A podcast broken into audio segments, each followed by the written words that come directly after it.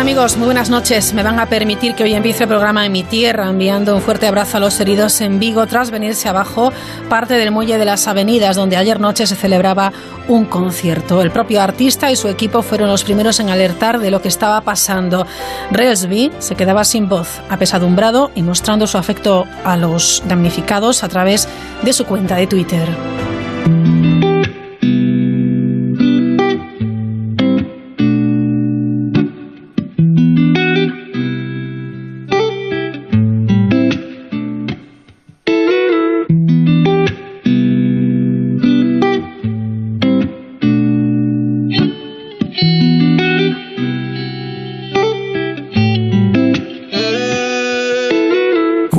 Partir de hoy no voy a hacerte daño, estoy seguro de que es el momento. Creo que he vivido muchos años dando palos como un ciego. Más de 370 heridos, 5 graves al hundirse este paseo de madera en Omarisquiño. Era el concierto que ponía la guinda al punto final de broche de oro a este festival de cultura y deporte urbano. El público asistente, fans de este que están escuchando, Reelsby, solo pudieron escuchar uno de sus temas y no fue este. Déjeme también que desde aquí envíe un saludo muy afectuoso a los agentes de las fuerzas de seguridad, Policía Nacional, Policía Local, Guardia Civil, bomberos, sanitarios. si me dices que te vuelves con él, me va a doler. Fueron momentos de angustia, de padres buscando a sus hijos, de amigos buscando amigos, desconcierto, temor, llantos y miedo. Yo lo viví en primera persona, les aseguro que fue dantesco. Y al final ha sido una suerte que no haya más heridos graves o algo peor. Todos se recuperan, afortunadamente no hay peligro para ninguno de ellos. No sé qué hubiera pasado si la marea llega a estar alta.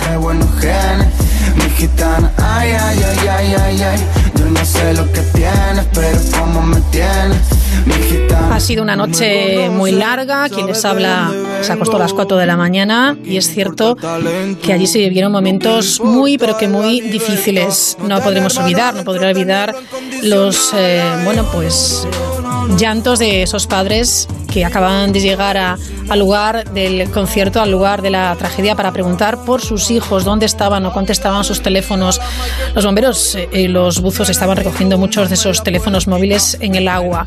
No dejaban de llegar objetos perdidos, relojes, zapatillas, móviles. No había cobertura, no había manera de ponerse en contacto con los amigos, con los primos, con las novias, los novios. Ha dicho esta mañana el presidente de la Asunta que se sentía abochornado. No es cuestión de sentirse abochornado, es cuestión de que esto no tenía que pasar y de que no vuelva a suceder. Es lunes 13 de agosto. Creo que he vivido Hoy vamos a hablar de jóvenes con discapacidad motor de futuro. Es el estudio que ha hecho la Fundación ADECO y GIS. Hoy tendremos una protagonista en el programa muy especial. Se llama Desiree Vila Bargiela, una joven gimnasta que tras una lesión y una posterior negligencia médica perdió una pierna. Ahora ha vuelto a hacer deporte, atletismo de élite. Además ha contado su historia en un libro que ha publicado y que se titula Lo único incurable son las ganas de, de vivir, editado por temas de hoy, Planeta de los Libros. También estará con nosotros Belén Varela, la experta en organización y personas, que imparte conferencias y asesora a las empresas en gestión de talento. Nos iremos hasta la Fundación Vida Sostenible con Jesús Alonso. Hoy, los dichosos plásticos. Y como cada lunes, nos visitará la periodista y editora Teresa Zataraí. Nos iremos hasta Andalucía para proponerles unas rutas cinematográficas. Charlaremos con Piluca Querol, pero sobre todo a esta hora saludamos enseguida a Marcos Yebra.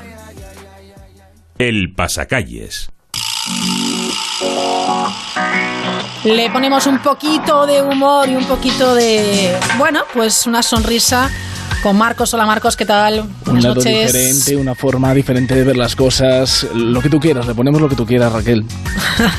Vamos allá con esas noticias curiosas. Y empezamos hablando de vacas, tú me dirás, Marcos.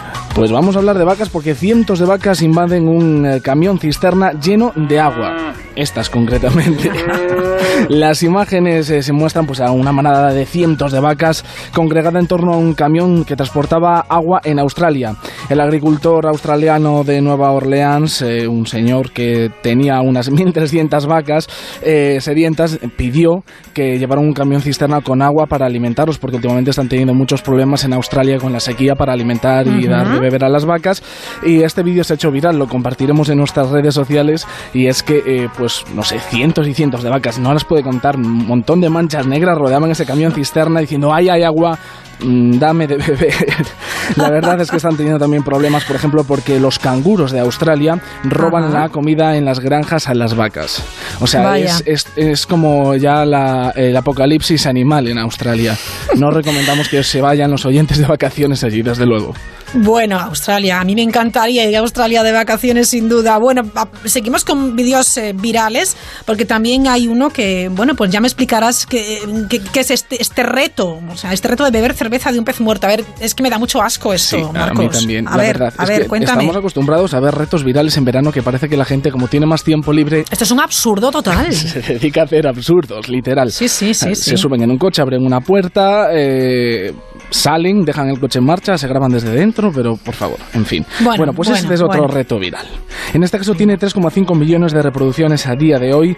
Eh, la estadounidense de Wisconsin, Amy Lynn, ha sido protagonista de un vídeo que se ha hecho viral, pues, en el que aparece arrodillada bebiendo cerveza a través de un pez recién pescado en un barco. Eh, después, al final de este vídeo, que dura unos 15 segundos, le dice a uno de sus amigos en ese mismo barco, al chocarle la mano, ha sido asqueroso. hombre, hombre a ver, No, sé, qué pretendía. No sé qué pretendía, que, estuviera bien. Exacto. Pero es muy gracioso porque la propia Amy eh, se ha dedicado a responder a cada una de las personas que ha comentado este reto viral, este primer vídeo. pues nada, en Facebook le ha respondido a cada uno eh, e incluso le ha dicho, les ha dicho, yo soy la primera, pero no habrá ningún último. O sea, que este reto viral ya se ha extendido a, todo, a todo el globo y vamos a ver vídeos estos días un una poco... asquerosidad, así de lo Sí, pero ¿eh? graciosos, porque algo pasará, como, en el reto del coche este. Bueno, bueno, bueno, bueno. Yo no sé si marida bien la cerveza con el pez, pero bueno, ya veremos. No, no, bueno, nos, vamos hasta, hasta Toledo. Galicia sí, ¿eh? Hombre, ah, nos vamos hasta Toledo detenido por robar alcantarillas. A ver. La Policía Nacional eh, ya ha recuperado dos de las alcantarillas en una empresa de recuperación de metales. La Policía Nacional ha arrestado a una persona en Toledo por robar alcantarillas de la vía pública, según ha informado ABC. Después de robarlas, las vendía a una empresa de recuperación de metales. Y bueno, en total esta persona ha sustraído cuatro alcantarillas. Y bueno, pues eh, la gente mm, se busca la vida como puede y roba alcantarillas en Toledo o adoquines en Segovia. Que también, también pasó, ¿eh? también ha pasado. Vaya. Madre mía. Bueno, volvemos con las vacas. Volvemos con vacas y vamos a pedirle a nuestro compañero Juan G. López, nuestro técnico, que nos ponga las vaquitas otra vez, por favor. Venga.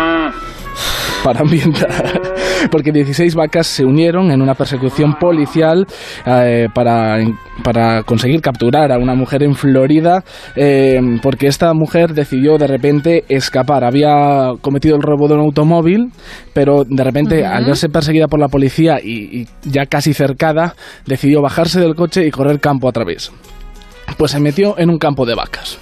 Eh, como dirán en mi pueblo, se metió en un campo de vacas y directamente pues las vacas empezaron a perseguirle, vacas justicieras. el caso es que al final eh, esta mujer no solo corría para no ser atrapada por la policía, sino para no ser arrollada por una de estas vacas y al final, al conseguir saltar el cerco del otro lado de esta finca, fue arrestada ya por la policía. Digamos que fue una colaboración mutua entre la policía estadounidense y las eh, vacas americanas. bueno, muy bien. Y terminamos con una de mujeres porque se nos echa el tiempo encima, las mujeres tienen más posibilidades de sobrevivir a un infarto si el médico que las trata, bueno, pues también es una mujer. Sí, bueno, a ver, básicamente son estadísticas, nada quiere decir nada. En este caso, las mujeres tienen más posibilidades de sobrevivir si son mujeres y no hombres a un infarto y si las trata una mujer. Son datos de la Universidad de Harvard que analizó eh, estadísticas de entre 1991 y 2010 eh, eh, consiguió pues de, mm, calcular que si a una paciente la operaba una doctora iba a sobrevivir eh, con mayor probabilidad, es decir, no se iba a morir, y si era una mujer, pues también. Así que ya saben, cuando tengan la posibilidad de escoger un doctor o una doctora, escojan doctora y pues nos salvamos. No, sé yo si en medio del infarto se podrá, podrá una mujer elegir, pero bueno, ahí queda eso y es un estudio de la Universidad de Harvard. Ya mañana, si tal, me hablas de coches voladores, ¿te parece? Te hablo de coches voladores y de lo que quieras. Una preguntita, ¿hay muchas fiestas por Galicia ahora estos días, el 15 de agosto? Hombre, hay muchísimas. Muchísimas. Bueno, es que yo vengo de las fiestas de mi pueblo y, tengo morriña, ¿eh? Te lo voy a decir. Sí. Mando un saludo a toda Narayola. ¿Cuál es tu pueblo? ¿Cuál es tu pueblo? Bueno, yo soy de Ponferrada, ya lo ah, sabes. sí, que ya hacía tiempo que no lo decías. mando un saludo a toda Narayola. Es verdad, la cuñita del Bierzo, que se me, se me olvidando. Quedan ustedes invitados a las fiestas de Narayola. Narayola. Estos días, Narayola, al lado de Campo Naraya, en el Bierzo, grandes fiestas. Venga. Y desde ahí un saludo a toda mi familia, que debe estar cenando y disfrutándose en mi ala. Venga. Venga, hasta, mañana. Marcos. Un saludo a Dani y a Juan, por cierto, en el control técnico. Seguimos.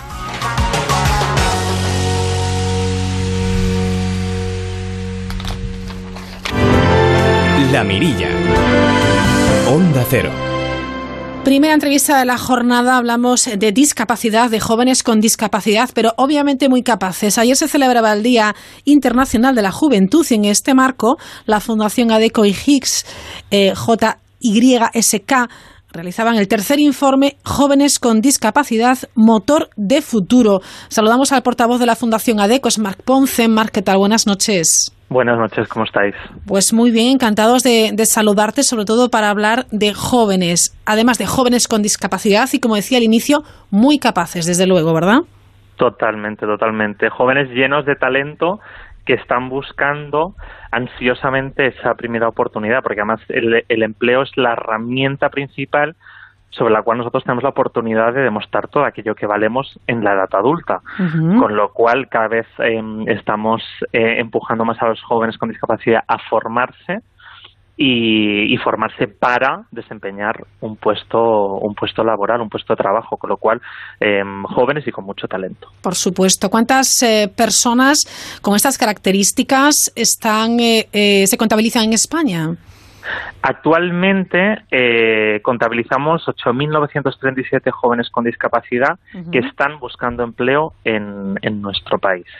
Eh, el perfil, es decir, dentro de una diversidad y de una variedad, pero el perfil responde a, un a un hombre, el 63%, en este caso con una discapacidad, una discapacidad física, y que llevaría más de un año desempleado. Es decir, estamos hablando ya de jóvenes, pero que están ya en paro de larga duración, con lo cual también, a pesar de que el paro de jóvenes con discapacidad se ha ido reduciendo, eh, ya eh, se incorporan por primera vez al mercado laboral siendo parados de larga duración, cosa que tenemos es un dato que ahí hay que mejorar como país.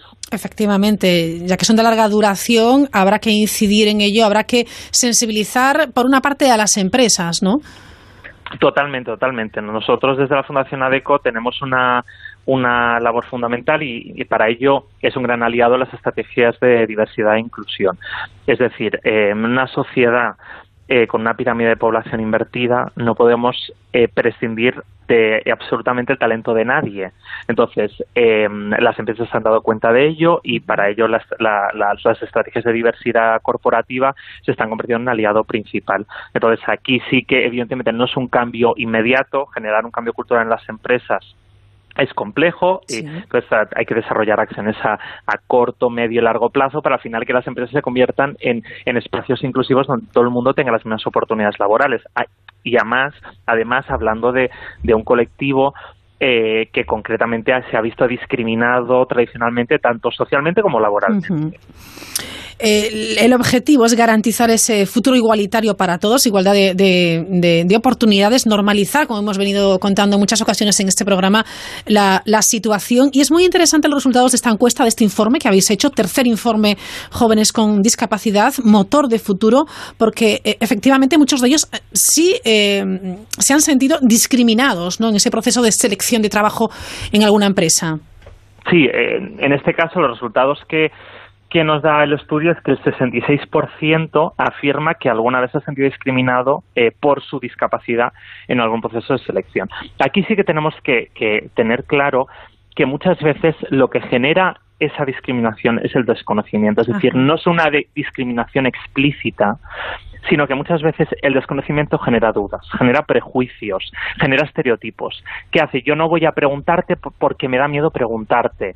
Em, entonces, al final, estas dudas hacen una bola cada vez más grande que, que, hacen a lo mejor, mira, descarto este candidato porque mm, eh, no conozco, no sé, mm, me genera miedos y entonces al final esta persona se ve discriminada. Simplemente por una discapacidad y que además que la discapacidad invisibiliza el talento que estas personas pueden aportar a la empresa. Con lo cual es a través también de acciones de sensibilización, formación a departamentos de recursos humanos dentro de esta estrategia de diversidad donde podemos cambiar esta forma de trabajar de las empresas. Hay un dato muy interesante que dice que muchos jóvenes con discapacidad, especialmente intelectual, terminan su formación con 18 años y su única alternativa es un centro ocupacional o centro especial de, empleo. No hay un abanico de, alternativas, ¿no? Claro, y, sobre todo nosotros lo que, lo que, por lo que pujamos es decir, la persona que su máximo, su máxima aspiración eh, sea un centro especial de empleo, fenomenal. Pero también es verdad que hay muchas personas que se quedan en, la barrera del Centro Especial de Empleo cuando tienen muchísima capacidad y muchísimo talento para desarrollar un puesto de trabajo en el mercado ordinario de trabajo. Entonces ahí creemos que, hay que empujarles y que, que, a lo mejor el Centro Especial de Empleo es, es una fase de ese proceso porque además también consideramos que la plena inclusión eh, tanto por ellos como por toda la sociedad, es que podamos convivir y, y, esa parte de esa convivencia también es trabajar juntos. Entonces, eh, consideramos que al final trabajar en una empresa ordinaria junto con compañeros sin y con discapacidad es la fase final, ¿no? Efectivamente, bueno, casi 9.000 jóvenes con discapacidad en nuestro país y este estudio, estos informes nos ayudan también a realizar un poco el mapa eh, que tenemos actualmente. Por eh, comunidades o regiones, ¿cuáles serían, Marc Ponce, aquellas en las que eh, se concentran el mayor número de desempleados jóvenes con discapacidad? Sí, pues mira, en primer lugar hablaríamos de Andalucía, con más de 2.000 2000 eh, menores de 25 años en paro. A continuación tendríamos Cataluña y seguido de la Comunidad de Madrid. Y luego también, bueno, también em, eh, también eh, tendríamos la comunidad valenciana, es decir, no son serían estas serían las más representativas, no no responden, sobre todo también em, responden también por un lado criterio demográfico y por otro lado también hay comunidades donde el paro también ha afectado más, con lo cual también es correlativo. Claro, efectivamente. Bueno, desde la Fundación ADECO también, eh, bueno, pues se dirigen eh, a estos jóvenes desempleados con discapacidad para estrenarse en el mercado laboral con una serie de consejos, Marc. Sí, totalmente, porque al final aquí hay una doble eh, responsabilidad que, como decíamos, las empresas deben trabajar, pero también la persona con discapacidad debe trabajar a favor de su propia empleabilidad. Entonces, nosotros lo que les decimos es, no hay que esconder la discapacidad, pero tampoco tiene que ser la principal bandera. a, la hora de encontrar un trabajo, mi principal bandera tiene que ser mi talento, mis habilidades, mis competencias. En este caso, porque aún no tenemos una experiencia laboral previa, es decir, estamos buscando nuestro primer trabajo. Entonces, aquí es muy importante que, pongamos en valor aquello, aquello que sabemos hacer, nuestra formación, por eso la formación es absolutamente básica. Luego también transformar la discapacidad en una ventaja competitiva. ¿Qué queremos decir con esto? Es en primer lugar, que nos, que nos anticipemos a las dudas que, tiene, que pueda tener un, consultor de recursos humanos. Primero, porque esto demostrará que, somos personas eh, seguras y, en segundo lugar, va a disipar muchas dudas. Es decir, si yo ya me avanzo aquellas dudas que pueda tener un consultor de recursos humanos, por ejemplo, pongamos un caso de Em, adaptabilidad del puesto de trabajo, esa persona ya no va a tener, ya no va a generar ningún tipo de prejuicio ni de estereotipo porque ya lo va a tener todo muy claro. Claro. Eh, luego, centrar el currículum en competencias, lo que decíamos, es decir, poner en valor aquellas acciones, em, aquellas actividades eh, que hemos llevado a cabo en nuestra vida académica o, en nuestras actividades de fuera del ámbito académico que puedan servir para poner en valor em, todo nuestro talento. Formación, lo que decíamos, es fundamental porque aquí nos encontramos que eh, y eso también eh, en el ámbito educativo también hay que trabajarlo. A medida que sube el nivel educativo, disminuye la presencia de personas con discapacidad. Hay una brecha formativa, ojo. Sí, sí, sí, sí. De hecho, solo tenemos un 2% de universitarios con discapacidad y esta cifra pensamos que puede ser muchísimo mayor. Y finalmente, reforzar nuestra marca personal. Tenemos que conocer cuáles son todos los canales para encontrar empleo, todas las posibilidades para encontrar unas prácticas, todas las posibilidades para encontrar unas becas, qué canales utilizamos, las webs em, de las empresas, portales de empleo, administración pública. Y luego también, por otro lado, la parte más offline, es decir, cómo construir una marca personal, construir eh, lo que llamamos ahora el networking, em, una red de contactos que nos pueda servir nunca sabemos cuándo para poder encontrar un, puesto de trabajo. A veces eh, la propia persona eh, tiene esas barreras psicológicas y no debe, eh, bueno, pues ser, ser una bueno, una barrera más. Hay que, hay que seguir adelante, hay que estar ilusionado, hay que estar animado Porque eso es verdaderamente importante, ¿no? Totalmente, totalmente. Además, esa, aquí, venimos tradicionalmente eh, de una cultura donde estas personas, ahora también es una palabra que está sonando mucho, ¿no? La palabra empoderamiento. Sí. Es decir, eh, tomar conciencia de lo que valemos, porque al final es un poco la, la, profecía autocumplida. Si a mí toda la vida me llevan diciendo que yo no valgo para nada y yo no valgo para trabajar, acabaré pensando que yo no valgo para trabajar. Entonces, hay que trabajar en esa autoestima, en ese posicionamiento eh, de la persona eh, que conozca y ponga en valor todo su talento, ya desde la infancia, para que cuando llegue a la edad adulta sea consciente de todo el potencial que tiene. Y ahí, la, tanto, tanto, es decir, en la escuela como la familia, lo que tú decías, eh, la no sobreprotección es básica porque al final si sobreprotegemos, acabamos invalidando a esa persona que desarrolle sus propias competencias, con lo cual el papel de la familia es fundamental. Uh -huh. Y fundamental porque parecemos que parece que es el corto plazo, ¿no? que estamos ayudando, pero también los padres tienen que pensar en el largo plazo. Yeah. Es decir, eh, eh, la sobreprotección, qué consecuencias negativas puede tener en el largo plazo, y eso es fundamental. Uh -huh. Por último, eh, Marc, ¿dónde encuentran empleo los jóvenes con discapacidad? Pues, ¿en qué, ¿en qué sectores quieres decir? Sí, exacto.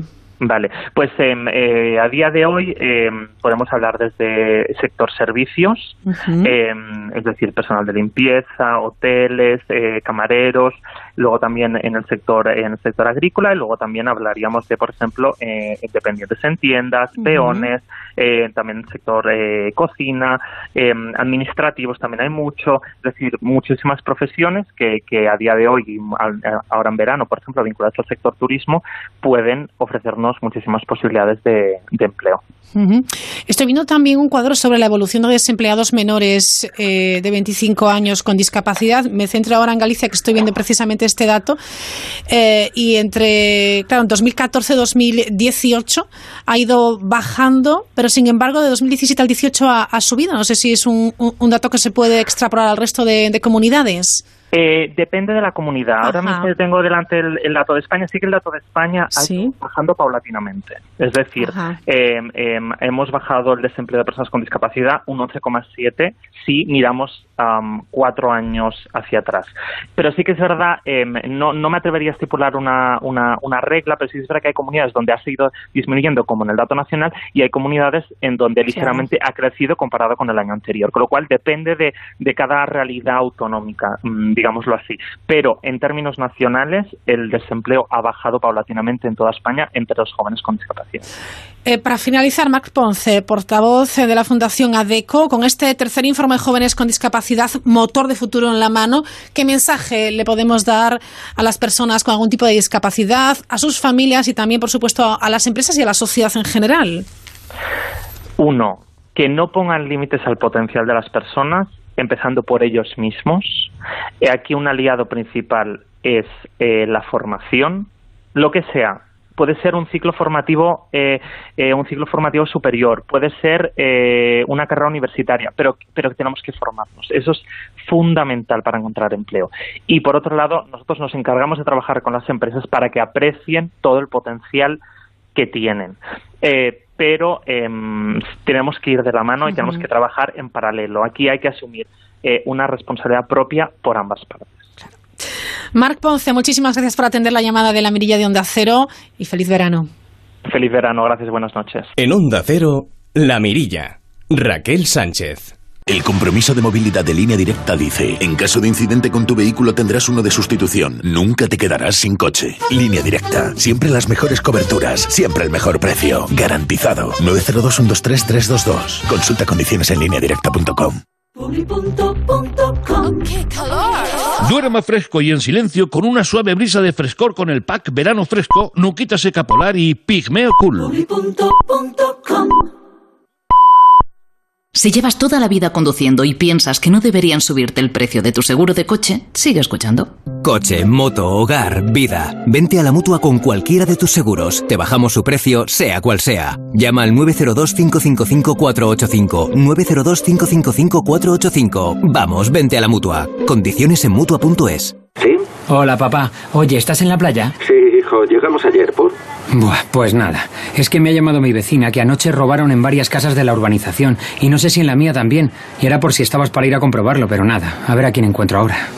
Protege lo que más importa con Securitas Direct, la compañía con el mayor número de expertos para proteger tu hogar. Llama ahora al 945 45 45 o calcula online en securitasdirect.es. Existe una forma real de cambiar el mundo. 193 países se han comprometido a cumplir 17 objetivos alcanzables en 2030 para acabar con la pobreza, la desigualdad y la injusticia y el cambio climático. Hoy queremos llegar más lejos involucrando a las empresas y sus empleados porque solo lo conseguiremos si todos nos comprometemos. Entra en www.conocelosods.org y descubre cómo cambiar el mundo con muy poco.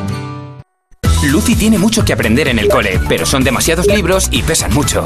Así que tendrá que llenar la mochila con el peso adecuado, ponerse las dos asas y ajustarla a la altura correcta. Así Lucy podrá ir feliz al cole sin que le duela la espalda. Una lección más en la mochila. Fundación A3 Media y tú, juntos por la educación. Para participar en la mirilla, la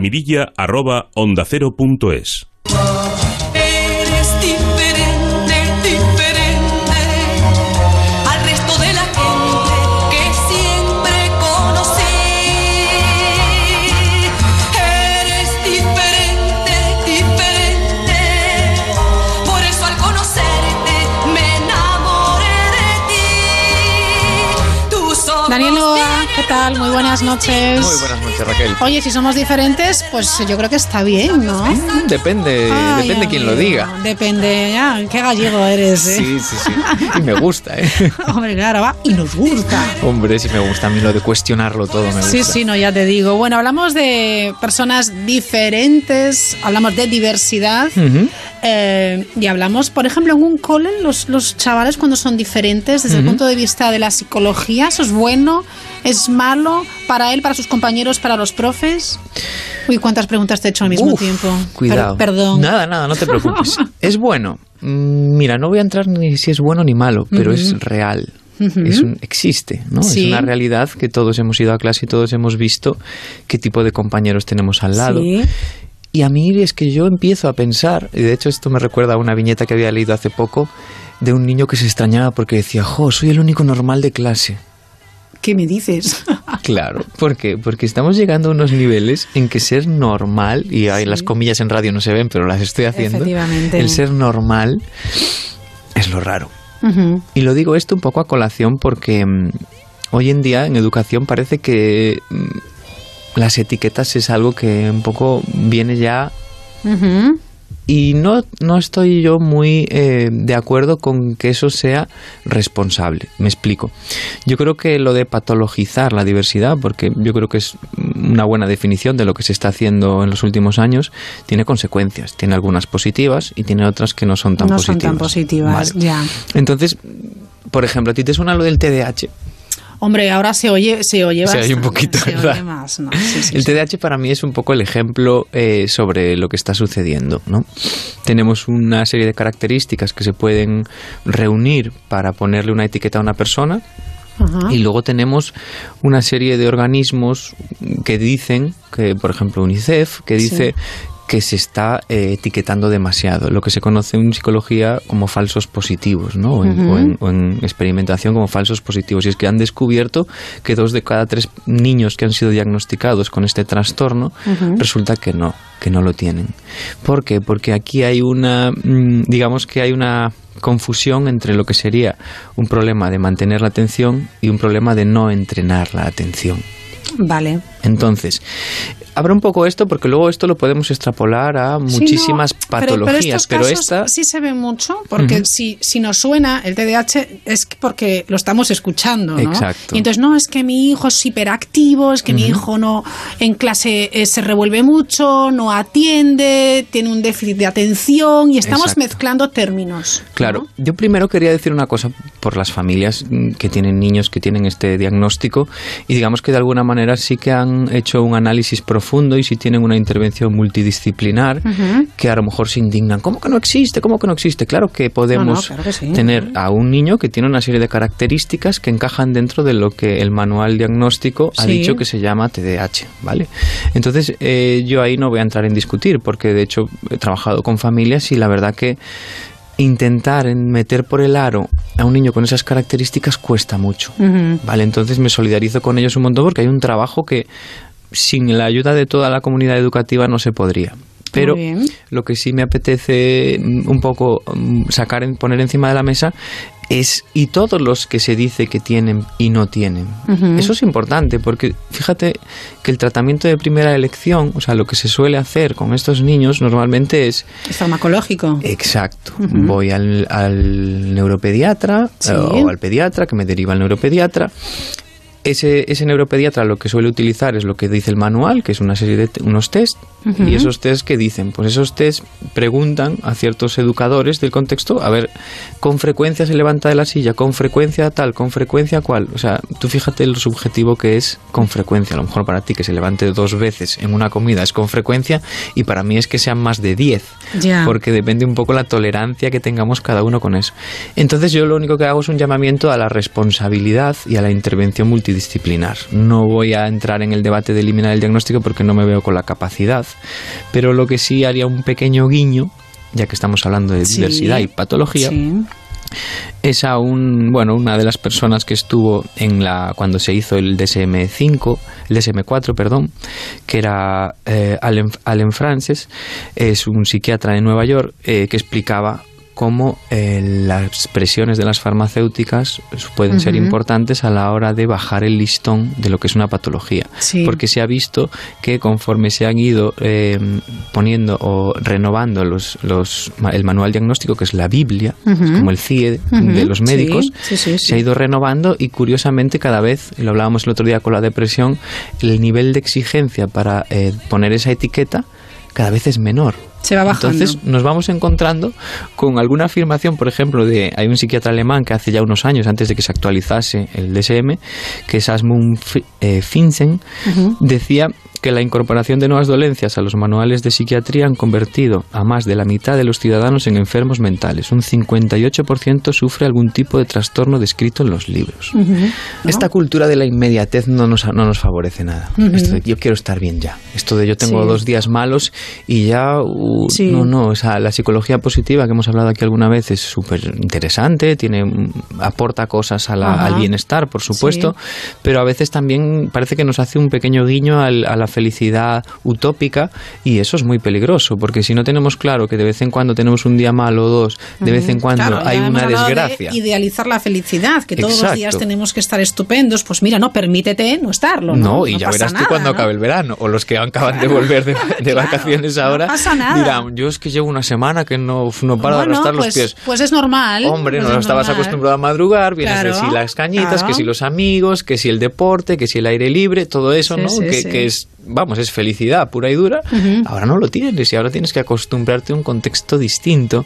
Entonces, la parte, como tú decías, del contexto es súper importante y parece que aquí no le damos la importancia que necesita. Entonces, Claro. mucho cuidado con las etiquetas porque traen consecuencias y mucho cuidado con el listón que se ha puesto tan tan bajito que parece que aquí todos enseguida tenemos eh, patologías. Sí haría una puntualización, por ejemplo, y no en- entro dentro de este discurso, no incluyo el estrés laboral, que me parece un poquito eh, que podía ser incluso al revés. El estrés laboral es una cosa que está normalizada. La gente parece que si no trabajas estresado no rindes y eso yo diría que es la otra cara. A veces es más el, oye, que no es normal que trabajes a ese ritmo, que igual sí que estás demasiado Sí. tiempo y eso luego tiene repercusiones en el sistema inmune, en el sistema digestivo. ¿Cómo no las va a tener? Hombre, claro. Que si nos hace un nudo en el estómago, que perdemos el apetito, hombre, baja, Exacto. baja un poco el ritmo. O llegamos a casa y estás aceleradísimo y dices, esto no, aquí me duerma porque Vale. vengo pasado de vueltas. Claro. Entonces, bueno, Bueno. haría esa puntualización porque creo que es importante. Muy bien, pues ojo con patologizar, lo he dicho bien. Sí. ¿eh? Así que hay que tenerlo en cuenta también. Dani, muchísimas gracias y buenas noches. Muchas gracias a vosotros. Adiós. Buenas noches. Eres diferente, diferente. Por eso al conocerte me enamoré Descubre lo que hay tras la mirilla con Raquel Sánchez. Besan de un modo distinto y estar a tu lado es como soñar. Es diferente, diferente. Por eso al conocerte me enamoré de ti. Nuestra siguiente protagonista se llama Desire Vilabargiela, Desi. Cuando tenía 16 años, eh, ella, bueno, es gimnasta de élite, tuvo una, una lesión de la manera más eh, fortuita, tiene una carrera sin duda prometedora, pero a raíz de esta lesión todo se complica. Seis días después de la lesión y después de varios errores, negligencias médicas, a Desiree le tienen que amputar la, la pierna derecha por debajo de la rodilla o encima de la rodilla, Por Desi. encima, Por encima de la rodilla. ¿Cómo encima. estás, Desi? Muy bien, muy bien. Da gusto verte porque es una chica que siempre ha sonreído mucho, lo sigue haciendo, sonríe con la boca, con el rostro y con los ojos. Es una maravilla. Sí, sí, sí. Has escrito este libro que tengo yo aquí en la mesa, Lo único incurable son las ganas de vivir, que es un libro que recomendamos a todo el mundo. Un libro que, eh, bueno, pues tiene una aceptación buenísima que a la gente le gusta mucho porque es tu historia contada en primera persona. Una historia dura, Desi. Sí, de hecho, bueno, la verdad es que me costó bastante escribir el libro, pero yo creo que lo hice un poco como ayuda, ¿no? Psicológica hacia mí misma para ver todo lo que había, por todo lo que había pasado y, y cómo iba a afrontarlo y cómo lo estaba afrontando. Ujú. 26 de febrero de 2015, ese es el día. Es el día que tuve el accidente. Y bueno, lo explico en el libro, fue un, era un día normal, un entrenamiento normal en el gimnasio, pero bueno, pues se complicaron las cosas, ¿no? Y a partir de ese momento, pues yo creo que mi vida cambió completamente, pero no para mal, sino para bien. Eh, obviamente el proceso de aceptación es muy largo y, y el proceso, proceso psicológico, ¿no? Pero yo creo que ahora mi vida es mm, mucho más llena y mucho más bonita que, que lo que era antes. Es una maravilla escuchar a, a Desi, con qué madurez eh, habla y además con qué eh, generosidad compartes tu historia. Sí, bueno, eh, el libro también lo hago bastante como para agradecer ¿no? a toda la gente que me apoyó y sobre todo porque cuando, cuando me pasó esto tuvimos que hacer una recaudación de fondos porque yo no podía pagarme la primera prótesis ya que teníamos que esperar al juicio para conseguir una indemnización y, y la verdad es que la gente se volcó muchísimo, eh, bueno, tanto la gente de mi pueblo como gente que no conocía, gente de otros países, entonces pues, eh, jolín, pues agradecer, ¿no? Todo, toda esa ayuda y el apoyo, tanto económico como psicológico de familia, amigos y, y desconocidos incluso. Bueno, Desiree eh, formaba parte del equipo Flick Flack eh, en Vigo, un equipo fantástico con muy buen ambiente, consiguiendo, bueno, pues eh, reconocimientos muy, muy importantes. Eh, ese día tú estabas entrenando y ¿qué pasó? Pues mm, nada, estábamos eh, haciendo ejercicios en la cama elástica como de costumbre.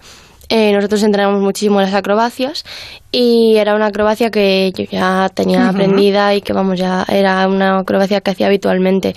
Y nada, por no sé, por cosas del destino, abollé una pierna antes que la otra y entonces todo mi peso recayó sobre mi pierna derecha eh, y tuve pues una lesión bastante grave, una eh, me rompí la tibia del peroné y se obstruyó una arteria, que eso es lo que eh, llevó a la amputación de mi pierna, puesto que al no correr sangre por la pierna, pues obviamente se, Ujú. se muere.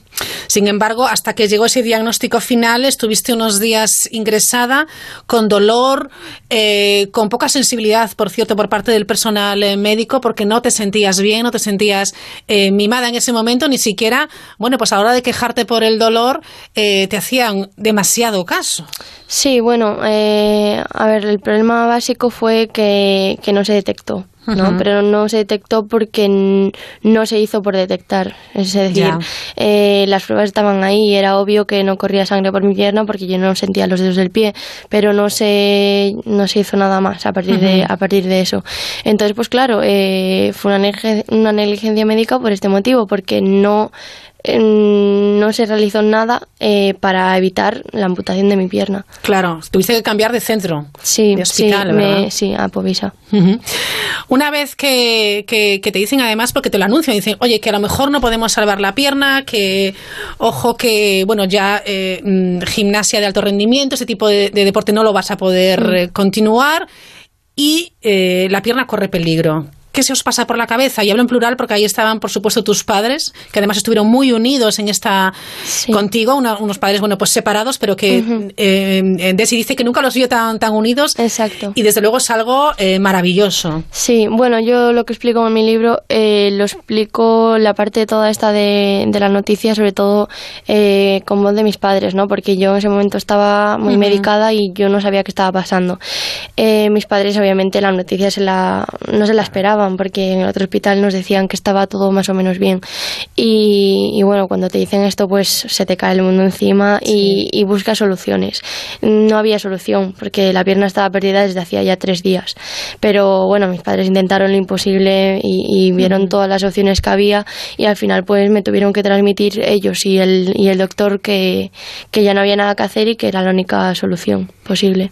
Ahí, de sí, claro, llora muchísimo, como no puede ser de otra manera. Sí, sí, bueno, yo es que tuve un ataque de crisis emocional, ¿no? A ver, con 16 años que te digan esto es una noticia muy difícil de, de soportar, pero bueno, luego ya una vez que te das un poco cuenta de que hay otras opciones, de que no todo se acaba ahí, que hay una vida detrás de la amputación, que puedes caminar con una prótesis y que la calidad de vida al fin y al cabo es básicamente mm, no la misma, pero muy parecida, pues al final mm, lo aceptas, ¿no? Pero la aceptación llega más tarde, pero llega. más tarde. Pero es que entre tanto, incluso antes de esa amputación, tú estabas recibiendo tanto cariño y tanto amor eh, a modo de abrazos, de peluches, de bombones, de flores, que yo creo que estabas hasta un poco abrumada, ¿no? A ver, yo, siempre lo digo, que yo creo que mis últimos días en el hospital fueron muy bonitos, o sea, Sí. venían todo el mundo a visitarme y yo me sentía muy querida y muy arropada y la verdad es que tanto mi familia como mis amigos me apoyaron muchísimo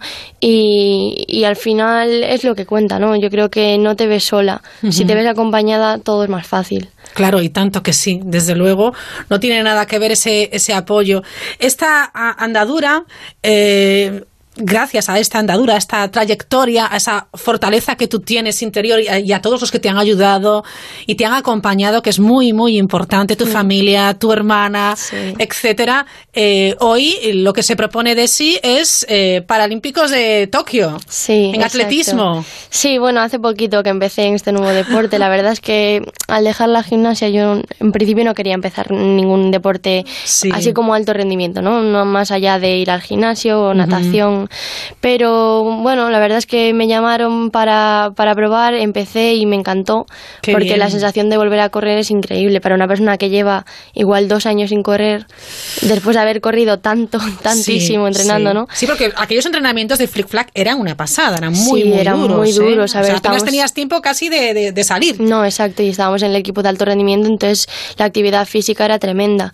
Y acostumbrada a hacer tanto deporte y de repente parar mm, y hacer nada, pues fue un cambio muy brusco. Pero la verdad es que cuando empecé el atletismo, pues me gustó mucho. Por, por el hecho de volver a- al rollo de competiciones, amistades en el deporte y todo esto. Y, y bueno, pues ahora estamos entrenando en Madrid, en el Centro de. Rendimiento, y la verdad es que me va bastante bien. De hecho, me, procla- me proclamé campeona de España en Valladolid en febrero. Y, y nada, y ahora pues los Juegos sería mi, mi sueño. Tú siempre a lo grande, Desi. Sí, es, una maravilla, Sí, es una maravilla. Bueno, hay que decir que a todo esto también eh, estudias, eh, estás estudiando turismo. Sí, estudié turismo y ahora voy a empezar las relaciones internacionales. Chica, no paras. ¿Cómo lo haces? Siempre fui así, yo necesito estar ocupada y tener la mente ocupada. Háblame de tu pierna, de tu pierna biónica. Pues nada, es que vengo aquí luciéndola, ¿no? Por eso me dices. Eh, ahora en verano me encanta, me encanta lucirla. De hecho, me van a hacer en la ortopedia un encaje con brillantines y, para bueno. ir divina, claro. Pues nada, la verdad es que yo creo que me adapté bastante bien a la prótesis porque la verdad es que las prótesis de hoy en día no, son- no son lo que eran, ¿no? Claro. Funcionan muy bien y, y intentan hacer que el paso sea lo más parecido posible al paso de una pierna normal. Y la verdad es que no me limitan nada, simplemente Ajá. Las escaleras que tengo que subirlas una a una. Claro. Pero por el resto, pues ya te digo, el año, por- el año pasado empecé a andar en bici de nuevo. Sí. Sí, porque además tiene modos. Ah. Él tiene una aplicación en el móvil. Sí, Sí. sí. Y es como un móvil, ¿no? Bueno, Lo chica, cargas me, por las deja- me noches. dejas alucinada, Sí. ¿eh? Lo cargas por las noches. De hecho, una vez me acuerdo que se me quedó sin batería, estaba en clase y tuve que llamar a mi madre porque, claro, se te queda parada y no puedes caminar. Claro. Y desde entonces ya la cargo todos los días, no me, no me olvido nunca. Y, y tiene modos y le puedes poner modo bici, modo parado, y de diferentes maneras. Entonces está guay porque juegas con él, ¿no? ¿De qué pueblo eres, Desi? Yo soy de Chaín, de Gondomar. Es de Chaín, de Gondomar. En Greval Millor hay unas playas maravillosas. Sí, sí, sí. Vas a la playa con tu pierna. Sí, bueno, mm, me costó volver a la playa, la verdad. Claro. Pero sobre todo por, porque la gente me viera, ¿no? A mí Ujú. aún, aún- eso aún lo tenía interiorizado. Sí. Y, y ya llegó un momento que dije, mira, es que da igual. O sea, en verano no voy a ir en pantalón largo pasando calor solo por no, por no querer que la gente Sí. se fije en que tengo una pierna protésica. Al final la gente se fija. Y, y es que da igual, ¿no? Es una cosa natural y hoy en día más aún. Entonces, pues empecé el año pasado a ir a la playa. Y, y na- tengo una pierna para ir a la playa porque esta la que llevo ahora para caminar no se puede mojar. Y entonces me cambié la pierna y, y tan tranquila. Me gusta mucho de tu libro todas las fotografías que pones con compañeros, con visitas, con tus viajes en Roma, en Alemania. Es sí, sí, me encanta viajar también. Sí, sí, no, no, no, no me cabe Siempre- ninguna duda. sí, ¿eh? Siempre que pueda aprovecho. Bueno, la verdad es que hacer también este, este libro a Desi le, le ha ayudado muchísimo. Supongo que a tu familia también, eh, a tus amigos también, que son parte protagonista importante Sí, de, sí. de tu vida. A ver Mis si también amigos- el libro está genial, Sí, ¿no? mis amigos, bueno, están flipando porque dicen, claro, es que la gente va a leer, va a leer sobre mí, ¿no? Sí. Sobre, sobre mis amigos, Claro. Alexis, Lía. Y a mi familia la verdad es que le gustó mucho cuando lo leyó. Eh, sí que es verdad que fue duro, ¿no? Mis padres lloraron Ujú. al leerlo porque es vo- volver a revivir todos esos momentos que, bueno, no fueron del todo agradables. Pero, pero bueno, mi familia en general está toda muy contenta con, con que haya dado el paso, ¿no? De escribir el libro porque yo realmente ya tenía ganas desde hace tiempo. La verdad es que cada capítulo resume un poco cómo ha sido tu trayectoria, porque, por ejemplo, en el primer capítulo, las oportunidades bailan con aquellos que ya están en la pista de baile. Hmm. Hagas lo que hagas, haz que merezca la pena. El tercero, no pienso mirar atrás porque ayer era una persona distinta. No sabemos lo fuerte que somos hasta que eh, ser fuerte es la única opción o ya no podemos cambiar la realidad, cambiemos los ojos con que vemos la realidad. Es una lección de vida esto. Sí, ¿eh? yo creo que el libro mm, está contado de manera positiva, porque lo que yo quiero hacer es ayudar a la gente a través de mi historia, ¿no? El ver que, que bueno, que a, a todo el mundo nos pasan cosas mejores o peores, todo el mundo pasa por momentos desagradables, pero que al final hay que seguir, ¿no? Y, y eso es lo que yo quiero transmitir a la gente y, con estos mensajes positivos, sobre todo, que también me ayudaron a mí cuando tuve que pasar por todo esto y, y sí que tuve bajones y tuve momentos en los que pensaba que, pues eso, que me quería morir y que no quería ser una persona así, que no veía mi cuerpo de otra forma que como el que era antes. Pero al final, pues es lo que de- decía antes, que hay que aceptarlo y a algunos les llega antes, a otros después, pero bueno, si tienes a alguien por lo que ha pasado por algo similar y, y que pueda ayudarte, ¿no? Pues explicando su historia de manera positiva, pues yo creo que eso puede ayudar a la gente. Mm, A mí me faltó cuando estaba en el hospital, ¿no? El tener a alguien que, que hubiese pasado por lo mismo y que me lo hubiese contado em, de primera mano. Que sí que es verdad que luego me visitó Irene Villa y, y bueno, ya este año conocí a un montón de gente como yo amputada porque estamos entrenando todos juntos, ¿no? Pero en el momento, ¿no? Pues estás un poco perdida porque no sabes ni cómo funcionan las prótesis, ni, ni qué es lo que vas a poder hacer, ni qué es lo que no vas a poder hacer, o alguien que haya pasado por lo mismo que tú y que pueda, mm, pues, Claro. entenderte, ¿no? Sí. Oye, Desi, eso te ha permitido efectivamente conocer muchísima gente. Sí, muchísima gente muy especial. Porque, bueno, cuando empecé en el atletismo, ya te digo, todos mis compañeros son amputados, cada uno por una razón diferente. Y pues saber que hay más gente que, que también pasó por, por desgracias y que las lleva muy bien y que sigue adelante y que hay días mejores y otros peores, pero que al final todos hemos pasado por lo mismo y, y seguimos ahí y estamos entrenando e intentando pues mm, vivir mm, como antes, ¿no? Vivir la vida normal. El libro Lo único incurable son las ganas de vivir, de Sire eh, Vila Bargiela, temas de hoy y ese epílogo de Almudena Aziz también. Sí, sí, sí. Pero Eso bueno. fue súper especial. Almudena se volcó muchísimo conmigo desde el primer momento, porque claro, Sí. ella es gimnasta, eh, yo también. Y, y de hecho, pues ahora el nuevo libro que sacó ella, de, de la colección esta de Olimpia, eh, tiene un personaje que, que soy yo. Un ¡Qué personaje, sí, una chica que, que corre con una pierna protésica también. Para que veas que, que Sí. Jolín, que, que- que se, se volcó muchísimo conmigo, me invitó a, a visitarla en el Euskal Gym y, y bueno, pues obviamente le pedí a ver si me podía hacer el epílogo y, y me dijo que por supuesto. Que ense- enseguida te dijo que sí. Sí, sí, sí. Enseguida sí. te dijo que sí. Bueno, ¿tu verano cómo va a ser? ¿Trabajando? No, en ¿Te dejan principio descansar? entrenando en Madrid. Bueno, Me trabajando. sí, claro. Trabajando mucho, porque eso es Sí. un trabajo bastante arduo. ¿eh? Sí, Mucha sí, me dedicación. subiré a Galicia cuando pueda porque, jolín, La también echo de morriña, menos, sí, la, la morriña, morriña. la morriña. Y, y por la playa, ¿no? Que en Madrid no hay. pero, pero bueno, en principio entrenar. Qué así maravilla, que cuántos retos, cuántas ilusiones. No pierdas esa sonrisa y esa mirada con, con tanto calor y con tanta ilusión. Gracias. Que yo creo que es un ejemplo para todos. El libro, yo creo que debe leerlo cualquier persona, no, no necesariamente personas que le hayan pasado lo que a ti o que tengan una, eh, bueno, pues algún problema o alguna discapacidad, sino todo el mundo, porque es una historia eh, de superación y todos en algún momento de nuestra vida, por una cosa o por otra, tenemos que superarnos. Sí, sí, sí, porque es obstáculos siempre los hay. Exacto. Decir, eh, ha sido un placer tenerte con, nos- Igualmente. con nosotros. ¿eh? Gracias Feliz vosotros. verano. Muchas gracias. Adiós. Chao, chao. Buenas noches. En el sorteo del cupón diario celebrado hoy, el número premiado ha sido 10.970 10970. Asimismo, el número de serie correspondiente a la paga premiado con 3.000 euros al mes durante 25 años ha sido... El 8008. Mañana, como cada día, habrá un vendedor muy cerca de ti repartiendo ilusión. Recuerda que el 15 de agosto se celebra el sorteo extra de verano de la ONCE, con un premio de 20 millones de euros y 20 premios de 100.000 euros. Cómpralo ya. Si llevas toda la vida conduciendo y piensas que no deberían subirte el precio de tu seguro de coche, sigue escuchando. Coche, moto, hogar, vida. Vente a la mutua con cualquiera de tus seguros. Te bajamos su precio, sea cual sea. Llama al 902-555-485. 902-555-485. Vamos, vente a la mutua. Condiciones en mutua.es. ¡Qué calor! Enfría el verano con Pigmeo Cool, el pequeño que enfría lo grande con una suave brisa. ¿Sí? Hola, papá. Oye, ¿estás en la playa? Sí, hijo, llegamos ayer por...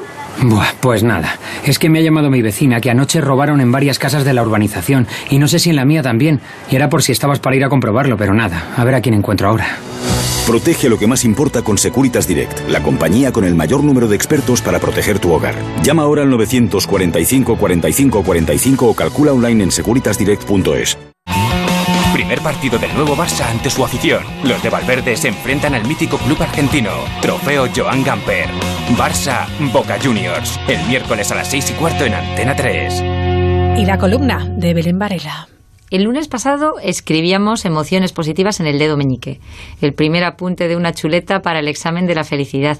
Hoy nos toca el anular, el dedo del anillo, del compromiso. Hay que apuntar en él pasión e implicación. Debemos involucrarnos en la vida, prestarle atención, esfuerzo, dedicación, apasionarnos. El enemigo histórico de la pasión siempre ha sido el tedio, la laxitud, la tibieza. Mal sabía ella que este siglo iba a dotar a su adversario de nuevas trincheras y de nuevas armas en formas de vida virtuales y teléfonos móviles. Cocinamos y comemos con la vista en la pantalla, paseamos al perro respondiendo al WhatsApp y jugamos con nuestros hijos contestando al correo electrónico. Si la pasión está en riesgo de extinción por esta costumbre que estamos adquiriendo de volcarnos en lo virtual y abandonar lo real. Y si la pasión se extingue, muere con ella una de nuestras principales fuentes de bienestar. Necesitamos recuperar el compromiso con la vida. Dedicarnos a actividades que nos gusten y que consideremos suficientemente importantes para invertir en ellas tiempo y energía. Actividades o pasividades, que también puede apasionarnos contemplar el juego de nuestros hijos o disfrutar de un amanecer. Lo que es imprescindible es atender de forma plena y consciente a lo que estamos haciendo. Tres recomendaciones para renovar los votos con la vida comprometida. La primera es hacer cosas que se alineen con nuestras capacidades. Parafraseando a Aristóteles, que la actividad sea propia de cada uno y que por ello ejercitarla nos produzca placer.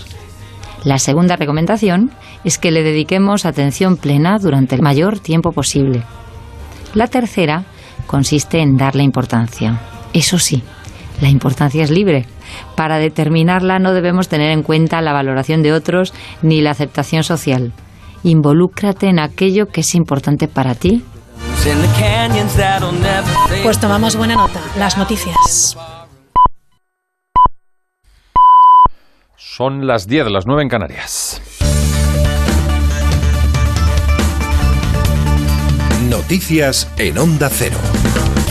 Muy buenas noches. Las aperturas de los mercados europeos mañana volverán a ser en rojo acusando el desplome de la lira turca. En el IBEX es la banca la que en esta jornada ha vuelto a protagonizar caídas y el BBVA liderando esas pérdidas. Hoy se dejaba algo más de un 3%. La anunciada inyección de liquidez del Banco Central de Turquía no ha surtido efecto y a pie de calle en Estambul. Saben bien que la situación es crítica. En este momento estamos en una crisis. El país está en dificultades porque tenemos millones de dólares de deuda y como estamos endeudados en dólares vamos a tener problemas para reembolsarlo. Claramente es una crisis. Nuevo capítulo para seguir alimentando la polémica sobre los pisos turísticos. Competencia recomienda revisar en profundidad la normativa sobre este tipo de apartamentos aprobada en los últimos años para unificar criterios y sobre todo eliminar algunas restricciones como las prohibiciones de nuevas licencias o bien el establecimiento de moratorias. La CNMC, además, no cree que existan evidencias en que plataformas como Airbnb hayan inflado el precio del alquiler. Adrián Fernández. Estas recomendaciones están incluidas en un informe elaborado por Competencia que ha analizado las normas autonómicas y locales y las ha comparado con las vigentes en otras ciudades europeas. El organismo concluye afirmando que en España hay una gran variedad normativa en materia de viviendas turísticas por la existencia de diversas leyes autonómicas y locales.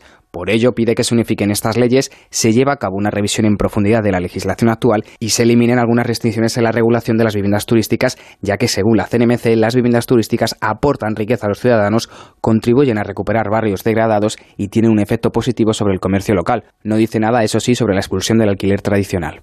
Más cosas. En Vigo se recuperan los siete heridos hospitalizados, dos de ellos graves, tras el desplome de parte de la plataforma en el paso marítimo, donde se celebraba el Festival Marisquiño. Todo apunta a la espera del informe pericial que se trata de un fallo estructural, pero sobre la vigilancia, las discrepancias entre la autoridad portuaria y el ayuntamiento se han evidenciado a lo largo de este día. Abel Caballero, alcalde de Vigo. Por tanto, que las maderas estuvieran mejor o peor, eh, un poco más torcidas, un poco menos torcidas, eso no tiene nada que ver con el derrumbamiento. El derrumbamiento es un colapso de una estructura de hormigón.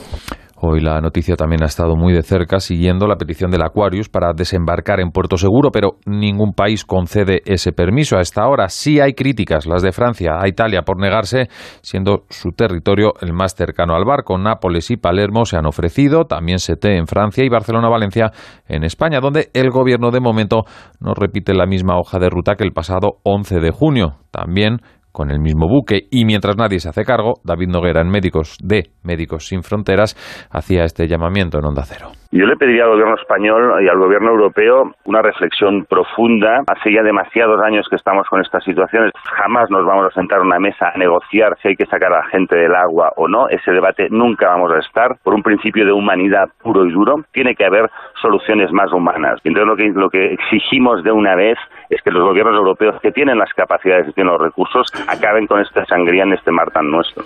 Por cierto que en un tuit el líder del Partido Popular, Pablo Casado, recuerda al gobierno de Pedro Sánchez que con su decisión, la de no acoger al barco Aquarius, demuestra hoy su incoherencia y su cinismo. Y a poco más de cuatro días para los homenajes a las víctimas del doble atentado de Barcelona y Cambrils, los empresarios en Cataluña piden al presidente Joaquim Torra neutralidad institucional en la recepción al rey. Por su parte, en la sexta, la alcaldesa en funciones, Laia Ortiz, recuerda dónde debe centrarse el protagonismo el 17 de agosto. Que desde el ayuntamiento hemos puesto todo el sentido común y todos los medios y hemos apelado a toda la responsabilidad para que no sea así, es decir, para que el centro del protagonismo sea en las víctimas y en su recuerdo. Ese protagonismo ciudadano es el que hemos buscado y lo continuaremos apelando hasta el último minuto.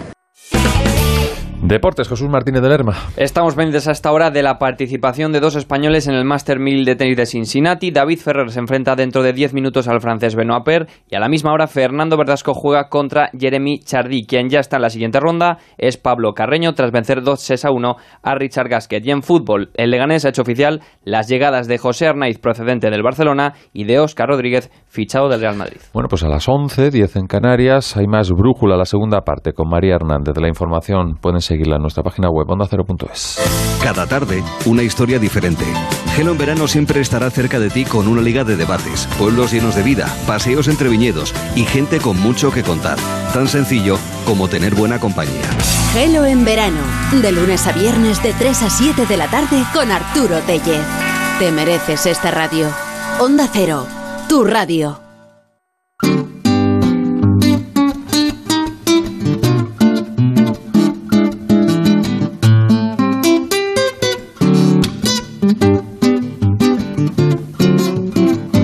En Onda Cero, La Mirilla.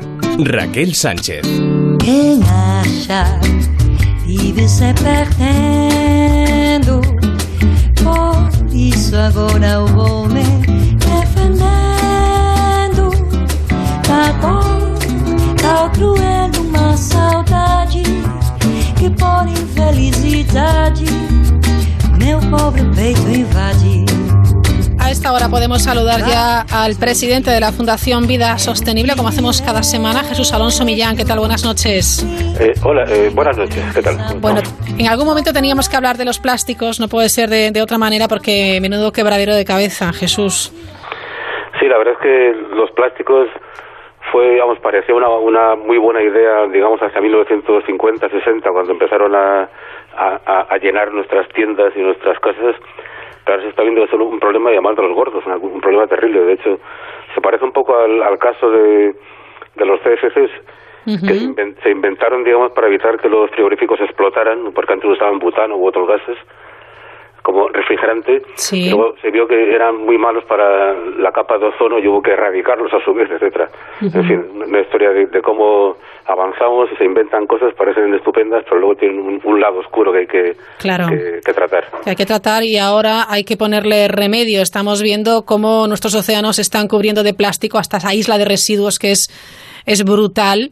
Eh, es un material, efectivamente, que en su, momen- en su momento fue un boom porque era un material eh, moldeable, con muchos usos, barato, ligero, eh, disponible en toda clase de colores, etcétera, etcétera, pero ahora efectivamente está causando muchísimos eh, problemas. Eh, no sé si se puede sobrevivir a, a- a los plásticos, si sabremos sobrevivir a los plásticos, de, de qué manera podemos hacerlo, podemos liberarnos de ellos.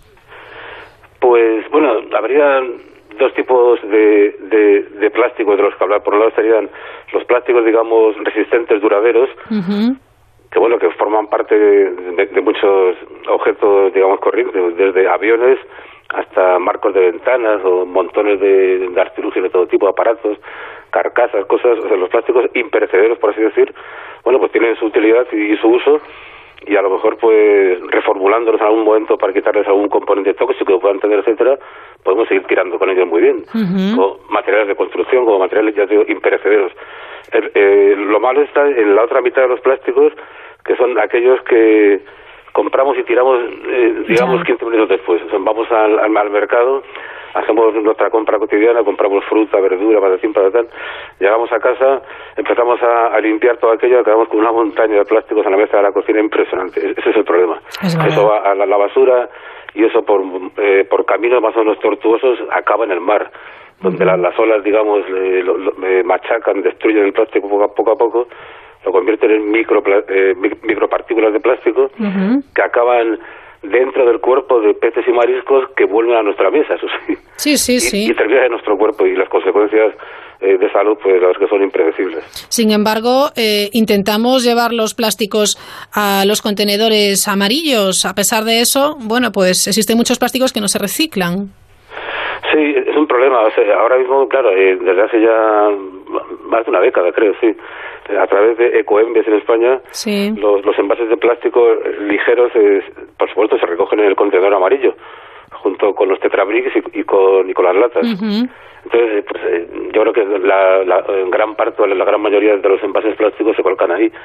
Pero claro, hay otro otro porcentaje, digamos, muy grande que termina disperso por el ambiente, en las calles, en, en basureros, eh, digamos, levantado por el viento, y termina, pues, eso, eh, machacándose, eh, fragmentándose en trocitos y buscando su camino a través de ríos y cursos de agua hacia el mar. Y en el mar es donde está el problema, que efectivamente hay unas cuantas islas de plástico, una inmensa en el Pacífico Norte Sí. y en el Mediterráneo también hay algunas bastante importantes. O sea que, por mucho que intentemos atajar, digamos, esa corriente, llega un momento en que lo- lo- los plásticos efímeros eh, son muy engorrosos, terminan, eh, digamos, se escapan, digamos, de los contenedores, por así decir, acaban revoloteando por las, por las, por las calles, por el campo, llegando a los cursos de agua y, ¡zas! y terminan Sí. siempre en el mar. La verdad, Jesús, es que no hay, que, no hay más que pasear, por ejemplo, eh, por una playa con la marea baja, que nos encontramos un montón de residuos y, y de plásticos entre ellos. Y, y existen, además, bueno, pues muchos eh, grupos, asociaciones, colectivos que hacen limpiezas de las playas, pero es interminable, porque cada vez que hay una marea viva o que hay una marea, bueno, pues vemos ahí absolutamente de todo. No sé de qué manera podemos eh, buscar alternativas a- al plástico, a las bolsas de basura, a las, a las botellas de agua, por ejemplo. Eh, ¿Existen otras, otras alternativas? Pues sí, la verdad, eh, existen, bueno, eh, antes de, de hablar de las alternativas, Sí. Hay que decir que la limpieza de playas es una buena y excelente actividad, pues realmente contribuye a, a, a- a- a- eh, a cambiar lo que es una especie de basurero marino pues en algo Sí. mucho más apetecible. Sí. Y, y casualmente nosotros tenemos una actividad de voluntariado de limpieza de playas, digo, por... Muy bien, le perfecto. puede interesar a, vuestros oyentes. Sí, sí, luego, claro. Alternativas al plástico. Pues hace un par de días o tres publicamos un artículo muy gracioso que tuvo cierta repercusión, que era hacer una pregunta sencilla. ¿Cómo se las apañaban Claro. hace, me- hace claro. medio siglo si no había plástico? Efectivamente, es una pregunta muy inteligente. A ver, ahora nos parece imprescindible, pero antes no había Claro. plásticos. Y la gente compraba, digamos, carne, pescado, verduras, etcétera. Bueno, claro, eh, para empezar, había una especie de sustituto de la bolsa de plástico todos recordamos más o menos, bueno, perdón, los de cierta edad recordamos, otros no, que era simplemente el, el cucurucho de papel encerado, es una cosa que todos hemos, Sí. más, o menos sí recordamos, ¿no? Sí. Y todavía se usa en carnicerías, etcétera. Entonces, digamos que con, con paquetes de, de este papel eh, parafinado o encerado, etcétera, pues hacía un buen una buena sustitución de- del plástico. Eso funcionaba más o menos. Y luego simplemente pues que se usaba mucho más eh, ir eh, con el envase a la tienda para que te lo rellenar, por ejemplo, una cosa que ya ha desaparecido, claro. Ibas con ibas con las botellas de de vino o de leche y las llevabas a casa a casa rellenas. Incluso tam- tampoco era, vamos, eh, era, era bastante acostumbrado ir con, con envases propios, tarros que te lo llenaran ahí mismo en la tienda. También simplemente, pues digamos que las patatas o todo eso, o la fruta, pues se echaban, a, digamos, en el, en el capacho. Sí, sí, Había sí. un invento genial, genial, increíble, que ahora se vende en, en, en- eBay por elevado precio, por cierto, Ah. eran las famosas, la- las hueveras estas de metálicas, como de alambre, Ah, sí. que se aplastujaban y se convertían en una oblea, Ajá. y que una vez que se, que se abrían, digamos, contenían una docena de huevos o, o- o dos, digamos, sin ningún tipo de envase desechable, ese tipo de cosas. Qué O sea, bueno. había como mil, mil inventos y la gente se apañaba, hombre, también es verdad que había mejor más tiempo para hacer la compra o personas más especializadas en hacerla Ya. y que había también menos variedad y abundancia. Por ejemplo, los yogures eran todos de cristal Sí. retornables, evidentemente. No, pero claro, había un tipo de yogur, no había 600.000 tipos como ahora. Pero bueno, yo creo que combinando la, la tecnología moderna, que es otra cosa de la que también querría hablar, eh, volver al pasado está muy bien para ver cómo, cómo se apañaban nuestros antepasados, pero la tecnología moderna también es, es muy interesante. Están haciendo unos plásticos, digamos, de origen vegetal autodegradables, bueno. compostables en un momento dado, etcétera. O sea, que yo creo que hay cantidad de soluciones. Es un poco de lo de siempre, voluntad política y sobre todo cambiar la, la cultura del, del comprador. Y, y de los tenderos, pues claro, los tenderos tampoco quieren que la gente no, no use bolsitas de plástico porque se les pone la tienda perdida. O sea, yo, yo he tenido alguna experiencia de intentar ser cívico y llevar la fruta así en, en- en mis manos al mostrador. Y claro, me han dicho, hombre, esto está muy bien, pero claro, las uvas, por ejemplo, sueltan Ya. azúcar, al final se pringan todo, etcétera. O sea, hay que tener en cuenta eh, pues las necesidades de compradores, vendedores y el planeta toda la vez, ¿no? Una cosa así. Claro, habrá que buscar la manera de, bueno, pues de utilizar el plástico menos posible. Hay eh, en muchos, como sabes, en muchas áreas comerciales esa, esa campaña de, bueno, que la hacen los clientes de, de sacar el, el- del envoltorio un montón de, bueno, pues hortalizas, frutas y demás, pues que no haría falta realmente, Ah, bueno. porque eso es Ah, terrible, ¿no? Sí, sí, bueno, bueno, eh, efectivamente, o sea, yo entiendo que, digamos, una, unas uvas pringosas o un trozo de carne, pues a lo mejor eh, necesita una bolsa. Claro, pero otros no. Pero exacto, pero lo que es absolutamente ridículo es que, eh, que frutas y verduras que tienen ya su envase natural perfecto, un plátano, por ejemplo, ¿para qué bueno, le, le tienes que poner encima un, eh, perdón, Sí. un, Sí, un envoltorio plástico? Y así infinidad de, de frutas y verduras que ya digo que vienen equipadas en la naturaleza con una corteza bastante resistente, de hecho. Pero sin embargo, la, la manía de, de, ¿cómo se dice?, retrastilarlo todo en plástico es, es absurdo y, y está provocando montañas de residuos totalmente inútiles. Hay una campaña muy simpática de Greenpeace que se llama Desnuda la fruta. Mm, sí. Claro, que la, claro que la idea es, bueno, que la, la fruta pues eh, se coloca, como se ha colocado de toda la vida, en, en montoncitos en la frutería y ya está, pero no hace falta eh, meter... Bueno, se ha llegado a extremos tan ridículos como vender mandarinas peladas metidas en, un, en una especie como de cajita de plástico con forma de mandarina. Claro, es un poco ridículo. Sí, sí, sí, no, hay cosas que no tienen absolutamente ni- ningún sentido. A ver si compramos con un poco de, de sentido común también, porque eso al final, bueno, pues será eh, un marketing así para porque es más atractivo y demás, pero bueno, vamos a, a poner un poco de, de sentido común. En todo caso, yo ya empiezo a ver en algunas en algunas su- superficies eh, comerciales, en algunos supermercados, que como cobran la, la, la, mm, la- la bolsa de La bolsa, plástico, bolsa, sí, sí. pues anima también a, a la gente a llevar sus bolsas que, o sus carritos de la compra que se están viendo mucho al supermercado y entonces allí ya van incluyendo directamente, dicen bolsa y dicen no, no, no quiero gracias, que me traigo esta de casa eh, y, y ya pones en esa bolsa que puede ser de tela o puede ser de plástico, pero solo hay una y, y- y estás con la misma siempre. Es una manera también de contribuir, ¿no? Efectivamente, ¿no? y, de hecho ha, ha- ha funcionado estupendamente. O sea, eh, esto empezó hace, no sé si ocho años o por ahí, cuando hubo una gran superficie eh, hizo una campaña bastante interesante que decía algo así como eh, no queremos más bolsas de plástico desechable o tal, y empezó a cobrar los cinco céntimos. Sí. Que no era obligatorio todavía, eh, legal, digamos que ahora sí lo es. Entonces, eh, poco a poco todo el mundo se ha sumado a la iniciativa, por así decir, cobran cinco centimillos o diez por bolsa, y eso bastante ha reducido la cantidad de bolsas desechables a la mitad más o menos en cuatro o cinco años. Estamos hablando a lo mejor de, no sé, 100 billones de bolsas a 50 millones. Es, Es que es una barbaridad, es una barbaridad. Eso pasa, algo parecido pasa con las botellas de agua, que las hay de un litro, las hay pequeñitas y las hay garrafas de cinco litros. Ah, sí. Podemos op- optar por la por la más grande si queremos comprar agua embotellada y tiene que ser de plástico, por ejemplo, ¿no? Claro, por ejemplo, efectivamente, envases grandes mucho mejor que las que las eh, botellitas pequeñas, es una, una idea interesante. Y Luego también ahora mismo hay otras grandes superficies que están también abriendo camino, pues claro, esto es un- una carrera de todos, todos Sí. participamos. Sí. Y que ya ni siquiera, digamos, ven, perdón, cobran las bolsas de plástico, no hay bolsas de plástico, ya solo de, de- papel. Ya, claro, ya no las Eso hay. está ocurriendo ya en algunos sitios, en fin. Sí. Yo, yo- creo que de aquí a cinco años, pues un envoltorio de plástico absurdo será, será visto como lo que es, una absurdez, y pues ya está, ¿no? Lo quitamos encima, por así decir. Claro, o, o si no, utilizar un poco la imaginación y reutilizar las botellas de plástico como macetas, por ejemplo, que a Ah, veces sí, también hay- nos las venden de, de plástico, ¿verdad? Sí, es cierto, hay un- una rama entera, digamos, del, del ingenio humano de Sí. Por ejemplo, con tarinas de yogur usadas se pueden hacer unos semilleros fantásticos. Sí. Sí, hay, hay mil, mil ideas en, en las páginas web, digamos, especializadas de reciclaje creativo.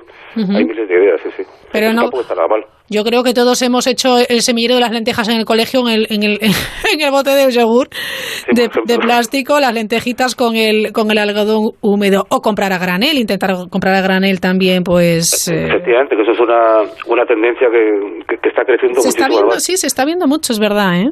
Cada vez está viendo, o sea, eh, el, el, el granel que se dice, en realidad es como se compraba hace medio siglo. Claro, Porque todo era granel.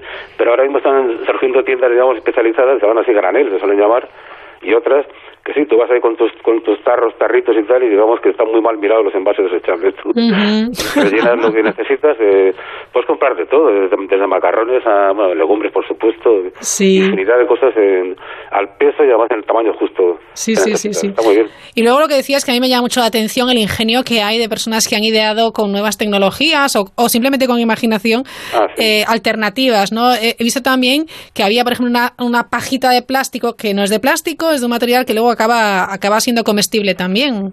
Ah, sí. El tema de las pajitas es increíble, ¿eh? Sí, sí. O incluso un, un invento de lo más curioso que es, eh, digamos, unas bolitas de agua. El, el agua está envuelta en una especie como de, de, de- de plástico comestible hecho con algas. Sí, Pero en lugar de beber, eh, digamos que tragas. Sí, no, es que se están eh, hay, Claro. hay mu- muy buenas muy buenas ideas sí, a las que debemos prestar atención y yo animo a todas aquellas personas que pueden investigar y que tienen ese ingenio pues que sigan haciéndolo, ¿no? Porque Estamos hablando de toneladas y toneladas de, de plástico. Tengo aquí un dato que dice, bueno, pero ya es de 2014, igual ya hay muchas más, 269.000 toneladas de plástico flotando en el océano. Pues seguramente serán... ¿Serán más? ba- bastante más, eh, creo, porque... Qué horror, ¿eh? El otro día vimos una cifra, Sí. algo así como 8 millones de, de toneladas de plástico acaban al año en los océanos. Claro. Es, es bestial, desde luego es increíble. Es, es, es, una cantidad exagera, exageradísima, vamos. es una bueno, barbaridad. Es como todo, en cuanto nos pongamos digamos, manos, a la, eh, manos a la obra, consumidores, gobiernos y sobre todo en este caso comerciantes, claro que... Claro, pues, efectivamente. yo creo que todos saldremos ganando y la cosa se puede solucionar bastante fácilmente. No es una guerra decir, ah, plástico malo, plástico bueno. Pero también ahora se está viendo una especie como de, de gran campaña mundial antiplástico, pero está muy bien, ya era hora, digamos. Sí, ya tocaba. Pero es una carrera de fondo, vamos, entonces poco a poco ir Claro. erradicando este material. Efectivamente, y también así con ese poco consumo de plástico, esto, bueno, pues es circular, por decirlo de alguna manera. Obligamos también a los comerciantes a buscar otras alternativas, obligamos a los restaurantes de comida para llevar que busquen otras alternativas, del café para llevar, etcétera, etcétera, etcétera, ¿no? Exacto, sí, Es un sí. trabajo los- de todos. los de comida rápida, por ejemplo, que son Sí. enormes productores. Por ejemplo, eh, creo que grandes cadenas de hamburgueserías y tal ya estaban pasándose al, ca- al cartoncillo en, lugar de- sí. en, en lugar del poliespan para meter a las hamburguesas. En fin, bueno, todo es una, una larga carrera. Sí, Porque tanto. convendría llegar a la meta, digamos, en pocos años. Ya Ujú. lleva mucho tiempo aguantando todo esto. Bueno, pues ahí lo dejamos, esa reflexión sobre los plásticos y la huella que deja y un montón de artículos, de páginas web para, para pedir información. En eh, www.vidasostenible.org también tienen algunas de estas eh, estadísticas y artículos muy, muy interesantes. Jesús, muchísimas gracias. La próxima semana seguimos hablando de vida sostenible. A vosotros, gracias a vosotros. Venga, gracias. Hasta luego. Hasta luego. Chao, Hasta chao.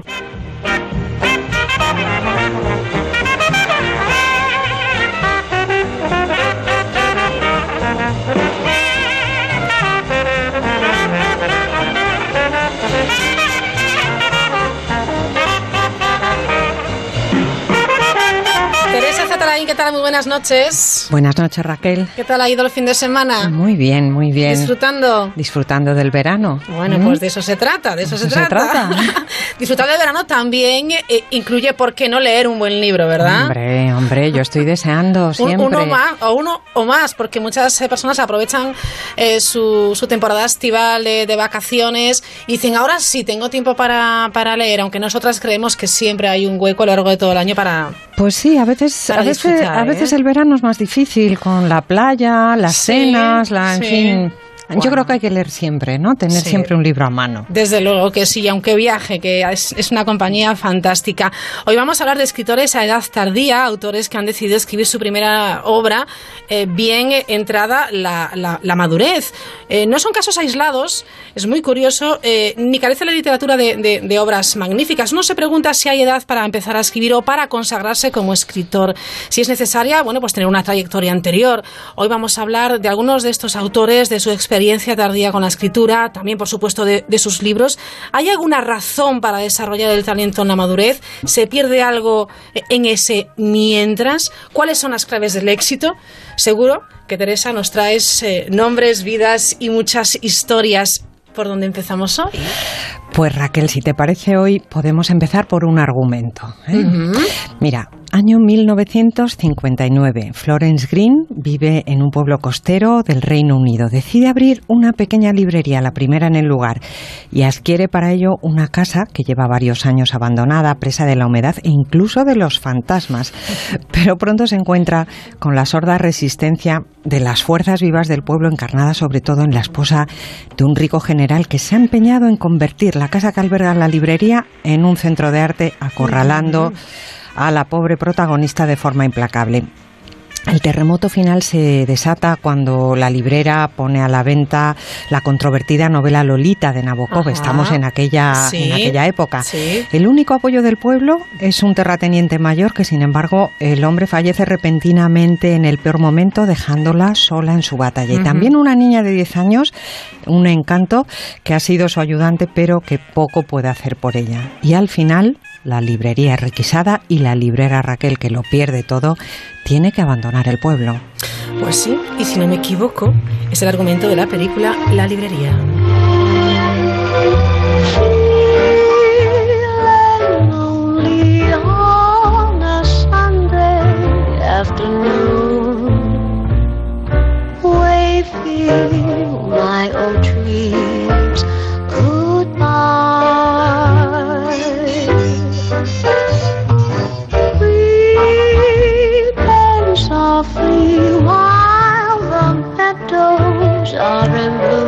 La película La librería de Isabel Coixet, que este año además ha cosechado tantos éxitos. Pues sí, Raquel, una maravillosa película. A mí me encantó.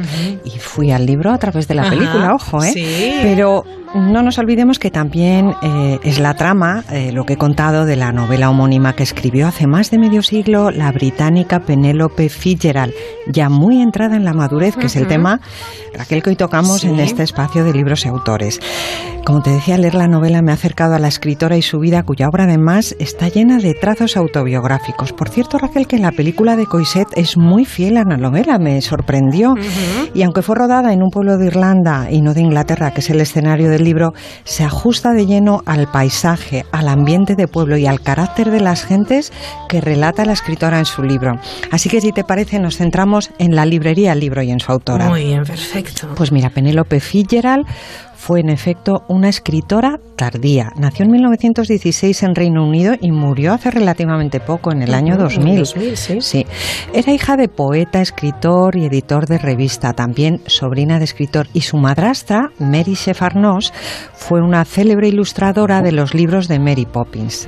Así que, como ves, creció en un ambiente literario, Sí. siendo además una niña educada en colegios muy caros de Oxford.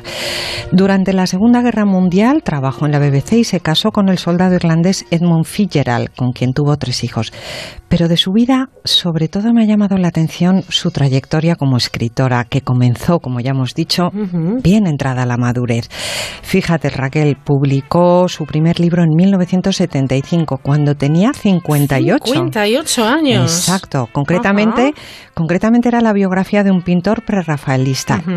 Y eh, no fue un ejercicio esporádico que podía ocurrir, como hay casos, sino que fue el comienzo de una fecunda carrera literaria tardía. Maravilloso. Porque dos años después, a los 60, publicó The Golden Child y en los cinco años siguientes otras cuatro novelas con tintes autobiográficos que la consagraron ya definitivamente como figura destacada de la nueva narrativa inglesa. En concreto, La librería se publicó en el 1978, es decir, que la escritora ya había cumplido los 62 Ajá.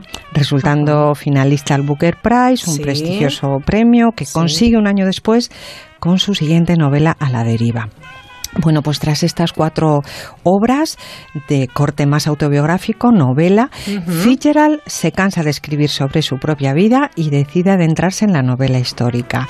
Su última obra, Raquel, agárrate, es del año 95, cuando iba a cumplir nada menos que 80 años. Qué maravillosa. Y ¿eh? ella murió Ajá. en Londres a los 84. Bueno, efectivamente, parece que una, una trayectoria inversa a, a lo habitual, obviamente. Penélope Fitzgerald empieza a escribir a una edad eh, en la que muchos autores pues ya se han consagrado, ya tienen, bueno, pues eh, eh, esa trayectoria, tienen esa fama, tienen ese currículum y algunos incluso contemplan un declinar en su actividad. Pero ¿hay razones concretas para esta vocación tardía, Teresa? Pues mira, yo no sé si tenemos que hablar de vocación tardía o más bien de dedicación tardía, dedicación. Sí, dedicación. Uno Eso tiene es. más tiempo quizás. Sí, porque mira, la vocación, que es un poquito esa afinidad, esa cercanía a la escritura, es algo que seguramente existe siempre eh, quien- en quien finalmente decide ponerse a escribir. Y lo que supongo que falta es la dedicación, el momento, el acto mismo de pararse y coger la pluma. Penélope Fitzgerald, desde luego, no es la única escritora tardía. Eh, con ella mm, yo he sentido un poco la curiosidad de conocer a otros autores destacados que también comenzaron a escribir en la madurez. Y efectivamente, Raquel, la conclusión es que no hay edad para escribir, aún más. La madurez puede ser un magnífico momento para hacer realidad el talento y empezar a narrar.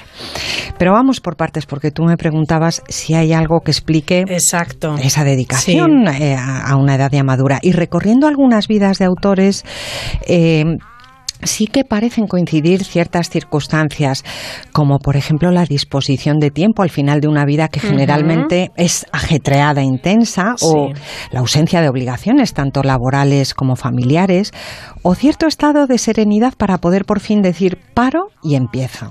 Desde luego, Raquel, la escritura requiere tiempo y soledad, y hay quien no lo encuentra hasta la madurez. Otro punto interesante que puede contribuir al éxito que alcanzan algunos de estos eh, escritores tardíos en su primera obra, la vida vivida, la experiencia, Raquel, el entendimiento, la agudeza, la perspectiva que confieren los años son un potente condimento. Fitzgerald, por ejemplo, en la librería hace un audaz relato sobre los sueños personales, la inocencia excesiva o el valor para realizarlos. También refleja con agudeza la envidia, la crueldad, el hambre de poder o la falta de escrúpulos. Todo esto se condensa en una pequeña villa donde la guerra de clases y las influencias mezquinas están al orden del día. Pero algo más, Raquel, porque la librería es una obra que habla de libros, un atractivo añadido para los que amamos la literatura. En algún lugar he leído que eh, gran parte del éxito de esta novela y también de la película radica precisamente en el sueño oculto que todos tenemos, eh, todos los grandes lectores eh, tenemos alguna vez abrir una librería para vivir y rodearnos de libros y compartir con los otros lectores esa pasión por las letras. Desde luego, eh, abrir una librería o crear una editorial. Sí. Teresa, que nos embarcamos en unas aventuras, Exacto. querida Teresa. Un poco imposibles, es verdad. Pero bueno, Pero todo, ahí todo por estar cerca. Ahí sí, sí, estamos. sí. La verdad es que Sí. luego cuando encuentras esos libros maravillosos, bien editados, con Sí. buenas ilustraciones, desde luego con, con- con el contenido maravilloso, es un verdadero regalo. ¿eh? Y es un veneno. Y es un veneno, veneno en vena. Bueno, has hablado de circunstancias comunes en escritores tardíos, pero ¿qué nos puedes eh, contar en concreto de Penélope, de Penélope Fitzgerald que hizo que comenzara su novela pasados ya los, bueno, pues 60 años? Exacto. Eh, Fitzgerald tenía 61 cuando escribió Ujú. esta preciosa novela, La librería, eh, en la que ella rememora ciertos acontecimientos de su vida, recrea un paisaje bien conocido por ella. En un pueblo del este de Inglaterra, similar al que relata en su libro, Fitzgerald trabajó realmente como empleada de la Ajá. librería local para Sí. Eh, tenía que ayudar a la maltrecha economía familiar. Su marido era un abogado, pero no, no, no demasiado bien eh, posicionado, ¿no? Y durante ese tiempo alquiló también una casa cercana donde vivió con sus hijos. Fíjate, cuando escribió la librería, su marido acababa de morir, así que ella era una viuda joven, exactamente igual que Florence, la Ujú. protagonista de su Sí. libro.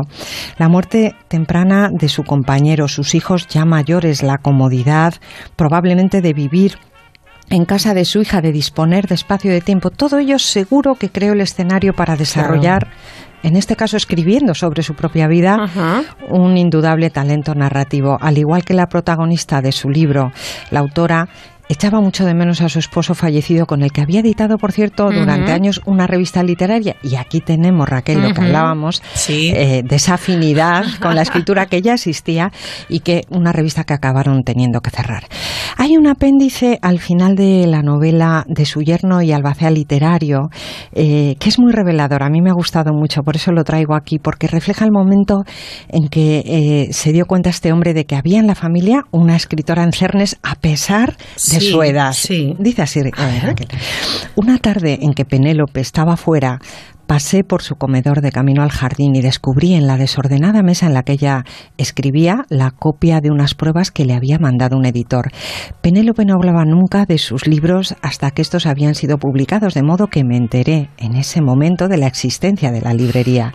Sin poderme contener, cogí las pruebas y empecé a leer y ya no fui capaz de soltarlas hasta llegar a la última línea. De esta forma, sigue diciendo, me convertí en el segundo lector después de su editor de su primera novela y supe de inmediato que teníamos una gran escritora en la familia.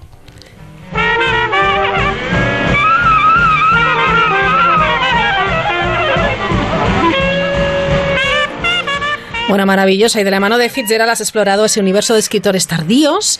¿Qué otros nombres te has encontrado? Zatarain, cuéntanos. Pues mira, aunque sabemos que lo más común entre los escritores eh, es publicar la primera obra antes de los 30 o alrededor, con, cuando hay una carrera por delante Sí. y un talento que desarrollar. Pero en el arte no parece haber normas, en la literatura tampoco, y tanto cabe la genialidad precoz como el talento maduro. En este último grupo, el talento maduro, he hallado vidas muy intensas como para de pronto detenerse y ponerse a escribir. Esa es la verdad. Es como si imperase el lema primero vivir Ajá. y luego contar. Sí. El Marqués de Sade empezó a escribir a los 47 años cuando forzosamente le encerraron en la Bastilla y ahí empezó a redactar su controvertida Justine, Ajá. una obra prohibida en su tiempo que sin embargo corrió de mano en mano. Otro nombre muy conocido, Perrol, se hizo famoso a los 55 gracias Ujú. a sus cuentos clásicos infantiles. Él él hasta entonces era un burgués dedicado al estudio de las bibliotecas que parece ser publicó pro- poemas mediocres y te- textos jurídicos muy tostón hasta que se consagró como escritor con cuentos de Mamá Mamá Ganso. Ganso, sí. A ver, en este grupo está también eh, Daniel Defoe, que Ujú. escribió Robinson Crusoe a los 59 años, Raquel, tras una vida intensísima. Ocho hijos, una intensa actividad como comerciante, recaudador, político, muchas deudas y viajes por toda Europa. Cuando en 1919, 1719 perdón, conoció el éxito literario, era ya para la época un anciano de 60, 60 años, su primer libro. ¿eh? Es impresionante, pero hay personas que han tenido que vivir lo que han vivido para poder escribir Claro. después lo que han escrito. Este hombre eh, además tuvo que parar y dar el frenazo porque efectivamente Claro. escribir requiere sentarse y parar. Pero efectivamente un hombre que viajó en, en aquella época, 1700 Sí. primeros del siglo XVIII, se recorrió toda Europa. Pues claro, Claro. que tenía que crear Pues te- Robinson Crusoe. efectivamente, eso estaba ahí dentro y tenía que eh, Absolutamente. fluir en algún momento, Está ¿no? claro, Surgir. está claro. Seguro que te suena el nombre de Laura Ingalls. Me suena el nombre Me y, me, y me suena a una música. A una música.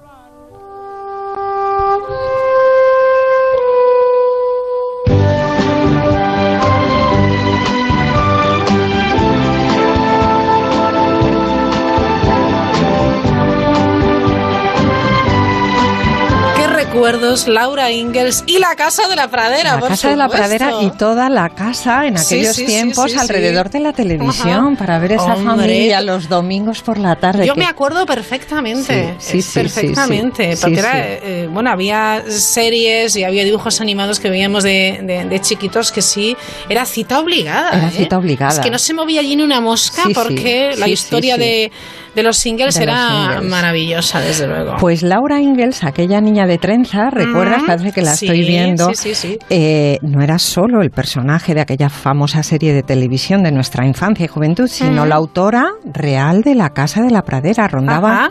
Rondaba los 60 Los años. 60, ¿eh? cuando su hija, que también eh, es escritora, la animó a relatar sus vivencias tras una vida pues muy azarosa, como se refleja en, Sí. en la película. Pero hay más nombres, ¿eh, Raquel? A ver, cuéntanos. Raymond Chandler Ajá. se inicia la novela negra a los 50 años con El sueño eterno, cuando pierde su trabajo en una compañía pe- Ujú. petrolera. Giuseppe Tomasi de Lampedusa, que a los 60 escribió el maravilloso Gato Pardo. Pardo. Pues fue su única obra, por cierto, Raquel. ¿Sabes que en vida ninguna editorial se la quiso publicar y tuvo que morir para registrar un éxito póstumo tremendo? Ajá, vaya. O Alberto Méndez, otro escritor tardío de una sola obra, tenía 63 cuando se publicaron Los girasoles ciegos, que fue Premio Nacional de Narrativa en 2004 y no volvió a escribir más. ¿Recuerdas la película? ¿De cuerda? ¿Recuerdo? Estás confuso. Y yo lo comprendo, hijo. Todos lo hemos estado una vez en la vida. Necesitas un tiempo para ver las cosas claras. Es viuda, la madre de un alumno. Papá tiene muchos problemas. Yo sé lo que me está volviendo loco. Que me quieren matar por lo que pienso.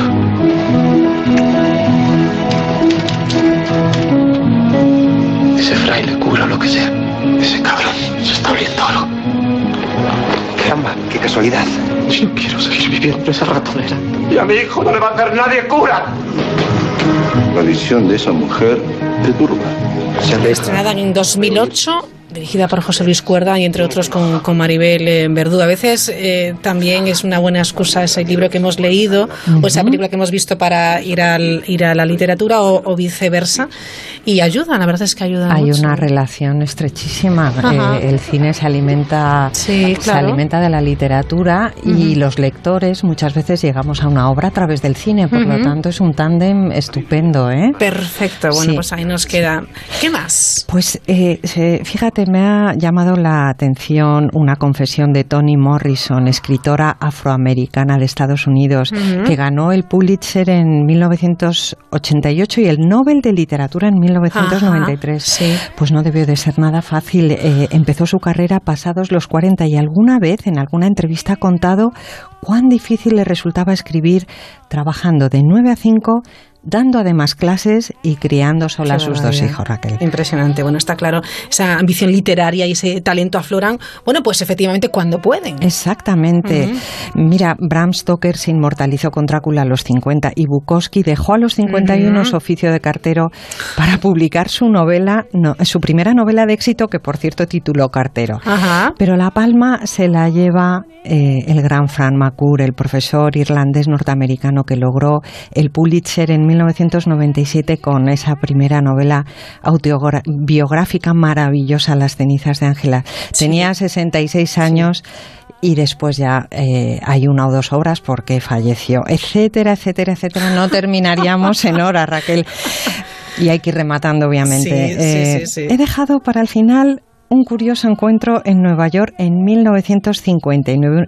Es una de esas historias, Raquel, que surgen tirando del hilo y no me he podido contener de traerla aquí y rematar con ella. Ya sabes que nosotras somos muy eh, em, contadoras. Muy ¿eh? contadoras, muy curiosas y esa curiosidad además luego lleva unos descubrimientos maravillosos. ¿Algún encuentro entre escritores de esos que, bueno, pues eh, se hacen leyenda? Pues mira, desde luego una cita muy singular que es que me absorbió y de repente Ajá. dije, Dios mío, que me estoy desviando, pero esto lo voy a contar. es una cita entre Sí. una escritora tardía. Aquí está la conexión. ¿eh? Claro, claro. Una escritora precoz, pintoresco el contraste. Algún día, Raquel, tenemos que hablar de maravillosos libros en escritores muy jóvenes. Y una actriz icono del cine. Tres mujeres consagradas que compartieron unas horas alrededor de una mesa para luego ya no volverse a ver. Tres vidas singulares. Ajá. Eh, ¿Te suena el nombre de Karen Blinsen? Seguro que no. Pero ¿y si te digo su seudónimo literario Isaac Dinesen? Hombre, eso ya me suena un poquito más porque me suena a Memorias de África. Exactamente. ¿Sabías que Dinesen también fue una escritora tardía?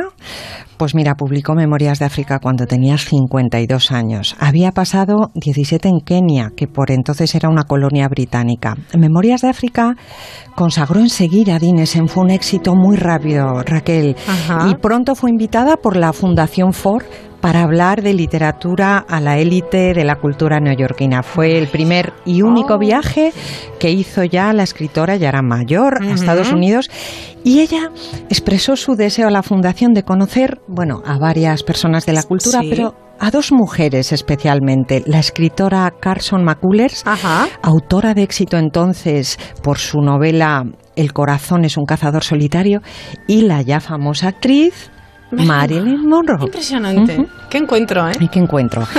Pues mira, en una cena homenaje que Dinesen recibió de la Academia Americana de las Artes en ese viaje y de las letras, fue donde conoció a Carson McCullers, su primer deseo. Sí. Y las dos eh, descubrieron eh, que se admiraban mutuamente. Carson McCuller, eh, McCullers tenía entonces 42 años y había alcanzado el éxito muy joven, con Ujú. 22, con esta primera novela, pero era una mujer deprimida, enferma y medio paralítica tras sufrir un ataque cerebral. Admiraba tanto a Dinesen que le confesó que leía Memorias de África una vez al año, Raquel. ¿Qué dices? Sí. Cada año se leía Memorias Cada de año África. leía Memorias de África. Eh, eh, es una novela maravillosa, Sí, es, pura, es. pura poesía además. Así que cuando, cuando Dinesen, la autora de Memorias de África, le confiesa su deseo de conocer también a Marilyn Monroe en ese viaje, ella se siente enorme feliz enormemente feliz porque era la amiga de la actriz que entonces estaba casada con el Con escritor Miller, Arthur sí. Miller Sí, sí. y decide organizar una cena en su Ay, casa. qué maravilla. Eh, Carson y, y Marilyn eh, se habían conocido en el año 55, 1955, cuando las dos vivían en un hotel de Park Avenue. Marilyn tenía entonces 29 años, ya era una estrella internacional, pero atravesaba una etapa de profunda crisis. Acababa de romper su segundo matrimonio. Buscaba dar además un giro en su carrera y fíjate tú, dejar atrás su imagen de sex symbol, lo que no sí. conseguiría nunca. Carson McCullers, eh, la escritora americana, tenía 38. Era una escritora famosa, pero algo atormentada. Vivía como una inválida ya la pobre por su enfermedad y tenía algunas adicciones. Así que las dos Eran dos mujeres exigentes en, tu- en su trabajo, habían perdido el amor y eran emocionalmente muy inestables. Claro, se hicieron, Se hicieron amigas, ¿no? sí. Así que cuando Dinesen, nuestra autora tardía Sí. danesa, se reúne con ellas, eh, ya tenía 74 años, era mundialmente famosa, Dinesen, y reclamada. Sí. Había heredado de su padre, que por cierto se suicidó cuando ya era una niña de 10 años. Había heredado el espíritu aventurero que la llevó casi dos décadas a Kenia. Eh, allí su marido, que era un infiel empedernido, le contagió la sífilis y tras separarse regresó a Dinamarca con la salud muy trasquilada. Tenía sífilis, anorexia, una operación de estómago, le habían estirpado un buen Sí. trozo de estómago y algunas dependencias. Ojo al dato, Raquel, pesaba 36 kilos cuando llegó a Estados Unidos en ese viaje y su dieta eran uvas, ostras y champán. Por Qué cierto, bárbaro. cuando no eh, encontraba ostras, eh, lo sustituía por espárragos. Sí. Menuda dieta. Si la ves en las fotos, es una mujer eh, Es que- escuálida. Hombre, es que escuálida. 36 kilos que pesa una, 36 una- kilos. una mujer de, de, de 15 años. Fíjate. Madre mía, sí, impresionante. o- o- sí, me- y me parece O- ya poco peso sí, para sí, una sí, quinceañera. sí, pues sí, a sí. lo mejor de 10. Sí, sí. Ay, qué horror. Bien, Bueno. pues antes de la cena, eh, Carson, eh, sabiendo la dieta de la famosa escritora, envió a su mayordomo a buscar ostras donde fuese como loco por todo Nueva York. Marilyn, insegura, como siempre, llamó varias veces a su amiga Carson para consultarle qué vestido se tenía que poner. Esa inseguridad que tenía ella, Sí, ¿verdad? Sí, sí, sí. sí, sí. sí. Hay algunas fotos de esa cena eh, donde Marilyn luce un traje negro con estola de piel y Dines en un peculiar turbante en la cabeza. Sí. En aquella cena hablaron de África, de cacerías, de dieta y cocina, de la vida, de la vida. Sí. Y Dinesen quedó prendada de la vitalidad e inocencia de Marilyn Monroe. Por cierto que solo tres días después de aquella cena, la anciana escritora tuvo que ser ingresada con un diagnóstico de malnutrición no aguda. Es que Así no se puede. Así no se puede. Pues, eh, en fin, eh, es eh, la historia anecdótica, el encuentro. Nunca volvieron a verse. Raquel Dinesen, nuestra autora tardía, como en una novela, murió tres años después, a los 77, justo el mismo año en que Merlin se suicidó con 36. Ujú. Y Carson McCullers, la escritora precoz, murió cinco años después, a la edad de 50, por complicaciones de su enfermedad. Hasta aquí eh, este encuentro tuyo y mío hoy con una de estas historias no escritas que suelen surgir indagando circunstancias de la vida de los artistas que no dejan de ser Raquel un regalo para la imaginación del oyente. Les dejamos que eh, sigan imaginando, sigan curioseando, sigan leyendo, viendo películas, escuchando músicas que evocan también historias, porque es maravilloso como, eh, sin quererlo, yo creo que nosotros mismos, aunque no seamos escritores, ni directores de cine, ni actores, ni actrices, somos capaces también de crear nuestra propia historia. Completamente. Y soñar es Y maravilloso. poner el imaginario a funcionar, que es una delicia y eso, Eso es lo que nos da la literatura. Tenemos que hacerlo, tenemos que Tenemos que hacerlo, desde luego. Teresa, seguiremos la próxima semana, el próximo Seguiremos- lunes. Seguiremos con más cosas. Ya veremos qué ya nos veremos, traes. Ya veremos. Un beso grande, buenas un noches. Beso, un beso a todos los Adiós. oyentes.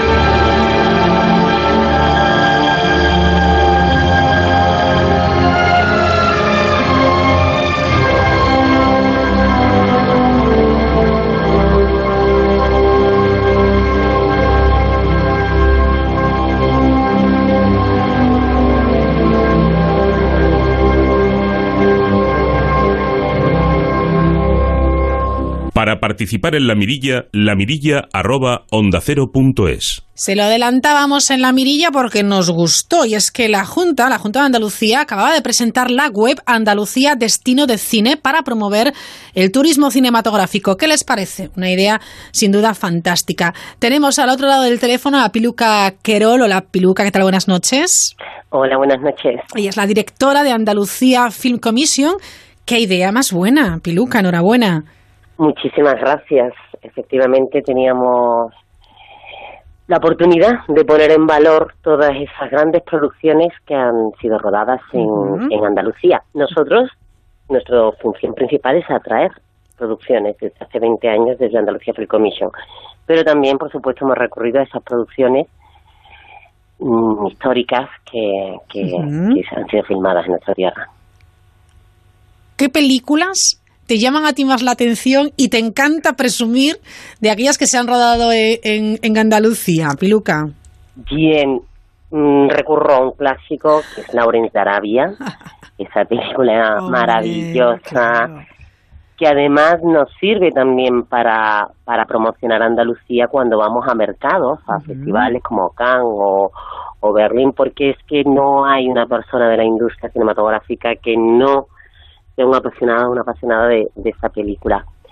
Presumir también de la oportunidad de haber estado trabajando con Ridley Scott, con- efectivamente, tanto en Exodus como en Reino de los Cielos, y por supuesto por lo conocida que son y por la cantidad de seguidores que tienen y que además nos está sirviendo para aumentar el turismo en muchas zonas de Andalucía. Juego de Tronos, por supuesto. Bueno, vamos con esta, con este turismo cinematográfico. ¿Cómo funciona? ¿Cómo, cómo lo habéis articulado? Bien, eh, los viajeros pueden pues elegir o bien rutas que ya están diseñadas, como la que te he mencionado, Juego de Tronos, Lawrence de Arabia, playas de cine, también, eh, por ejemplo, La Peste, que, que también se rodó en Andalucía, la Ridley Scott y producciones también nacionales, A la Triste entre Lobos, pueden elegir películas en concreto en una sección de filmografía o destinos de cine. Si ahora mismo eh, pues están en una zona de Andalucía, pueden entrar en la página web y a través del mapa seleccionar una serie de puntos que tengan próximos pues para disfrutar de grandes planos que salieron en la gran pantalla o también pues eh, seguir algunas de las anécdotas de, de- de esos actores o actrices que nos visitaron que también fueron viajeros y que también pues disfrutaron visitando nuestros monumentos y como no de nuestra gastronomía y, y la buena vida que se ofrece Claro, aquí en Andalucía. Hay tanto, hay, hay mucho que ver, mucho que descubrir, mucho que disfrutar en Andalucía, sin lugar a dudas. Son rutas que, eh, bueno, por- que, que recorren distintos escenarios eh, cinematográficos eh, en Andalucía y están ordenados también por temáticas, por géneros y, y por provincias, ¿no? Efectivamente, en esta gran ruta de cine, como te digo, pues se puede elegir directamente la ruta, elegir la provincia, si ahora nos están visitando, pues pueden elegir si están en Málaga, si están en Almería, en Jaén, y, y seleccionar y acercarse a esos, a esos lugares que hemos ido, pues, infinidad de, de, países y también de reinos, en el caso de, de Juego de Tronos. Está lleno de anécdotas, eh, porque efectivamente pues eh, hemos tenido la oportunidad de, de- de que, como te decía, que, que los, los mismos equipos que nos han visitado, tanto los, todos estos talentos técnicos y artísticos, pues nos han, han sido visitantes y nos han dejado pues muchísimas anécdotas. Estas rutas se seguirán ampliando porque, bueno, contamos con un equipo de periodistas, de Ujú. cinéfilos, cinéfilas que, que siguen documentándose, que siguen buscando informaciones y, y seguiremos ampliándolo. Y por supuesto también, y ya nos está sucediendo a través de las redes sociales, claro. pues los viajeros nos están dando también sugerencias o sus lugares de cine, esos espacios que vivieron. Date cuenta también cuánta gente ha tenido la suerte también de trabajar Claro. empezando porque tenemos una industria audiovisual que, que- que está muy bien valorada por los equipos, por los mismos grandes directores, productores que, que, te he mencionado. Y, y efectivamente también, pues eso, iremos ampliando toda, todo tipo de información y de, y de anécdotas. No vamos a dejar de sorprenderos. Andalucía, destino de cine que se presentaba a principios de este mes de, de agosto, además, eh, bueno, por todo lo grande, con un gran fotocall en la Plaza de España de, de- de Sevilla, donde la gente podía realizarse una foto disfrazado de los personajes de las series o películas rodadas eh, eh, en los lugares, ¿no? Por, de Juego de Tronos, de Lawrence de Arabia, de Star Wars, etcétera, ¿no? O sea, que es una apuesta firme también y que contáis con el apoyo de la Consejería de Turismo y Deporte. Efectivamente, fundamental es además un- nosotros ya desde el 2006, gracias Sí. al apoyo de la Consejería de Turismo y Deporte de la Junta de Andalucía, pusimos en marcha el Plan Estratégico de Turismo Cinematográfico, como hacen en el caso de Estados Unidos también o de Inglaterra.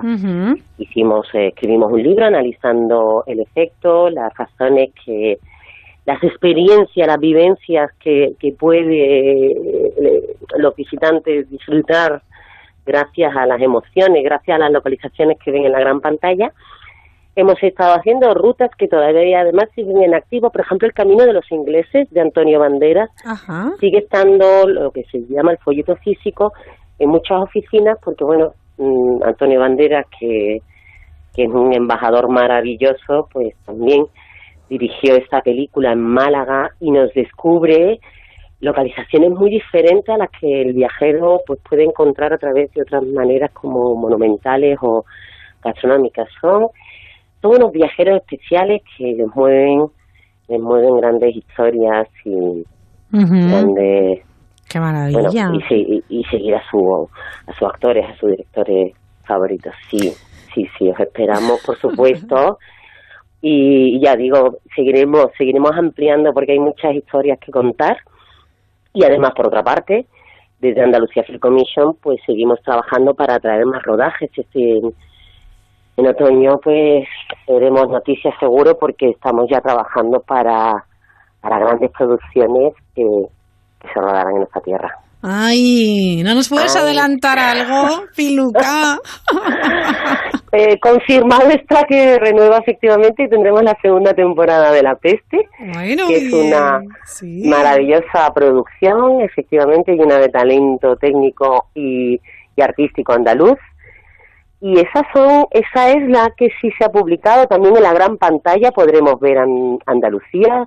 El director Bermúdez está en sección oficial con, con Quien te cantará en el Festival de San Sebastián. Ajá. Ojo, cuando Los Ángeles duermen de Gonzalo Vendala allá y, y bueno y esperamos que se vayan emitiendo también pronto nuevos capítulos nueva temporada pues de Juego de Tronos que volvieron de nuevo a, a rodar porque eso es importante no solo vinieron a rodar eh, un reino al principio Sí. ahora cuatro años es que han regresado cada año y eso ese es el, el mejor premio y que evidencia que Andalucía ofrece muchas localizaciones y, y muchas ventajas para esas producciones. Claro, es que ¿cómo no van a regresar a Andalucía, Peluca? Sí, además regresan no solo por, por, por profesionalmente para, para filmar, lo precioso, lo bonito es cuando además se convierten en, en embajadores y siguen sugiriendo Andalucía, traen a sus familias, traen a sus amigos. Eso es, es maravilloso, desde luego. Y tanto que sí. Bueno, pues a seguir eh, disfrutando de, de, bueno, pues del turismo cinematográfico, los, los turistas, los curiosos, eh, los fans de las series que seguro, bueno, pues nos van a descubrir otro tipo de, de región que, bueno, pues que nos encanta y es una excusa más, desde luego, para, para visitar y disfrutar de, de todos los rincones de, de Andalucía, de su gastronomía, de sus monumentos y, y sobre todo de, de sus gentes. Piluca, lo dejamos ahí. Muchísimas gracias por atendernos. Muchas gracias, os esperamos en andaluciadestinodecine.com. Ahí estamos. Gracias, un abrazo. Adiós. Gracias, adiós.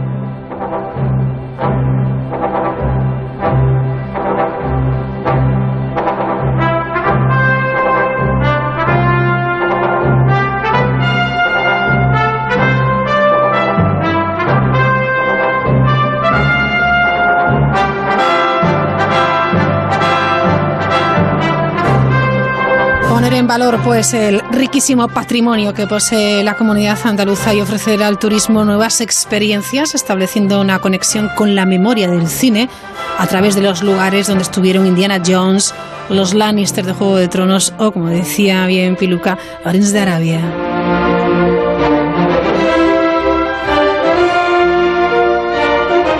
Tenemos lugares sin duda maravillosos de cine y de no cine. Lo cierto es que nuestra geografía, nuestros rincones, nuestras playas, nuestras montañas nos permiten disfrutar de un país espléndido. Por cierto, que ya hemos hablado de sostenibilidad y terminamos dándoles un dato, y es que la bicicleta es el medio de transporte urbano que se asocia con una mejor salud general autopercibida, mejor salud mental y una mejor sensación de eh, soledad, una menor sensación de soledad, según una investigación realizada en siete ciudades y liderada por el Instituto de Salud Global de Barcelona. Así que si pueden, o caminando o en bici.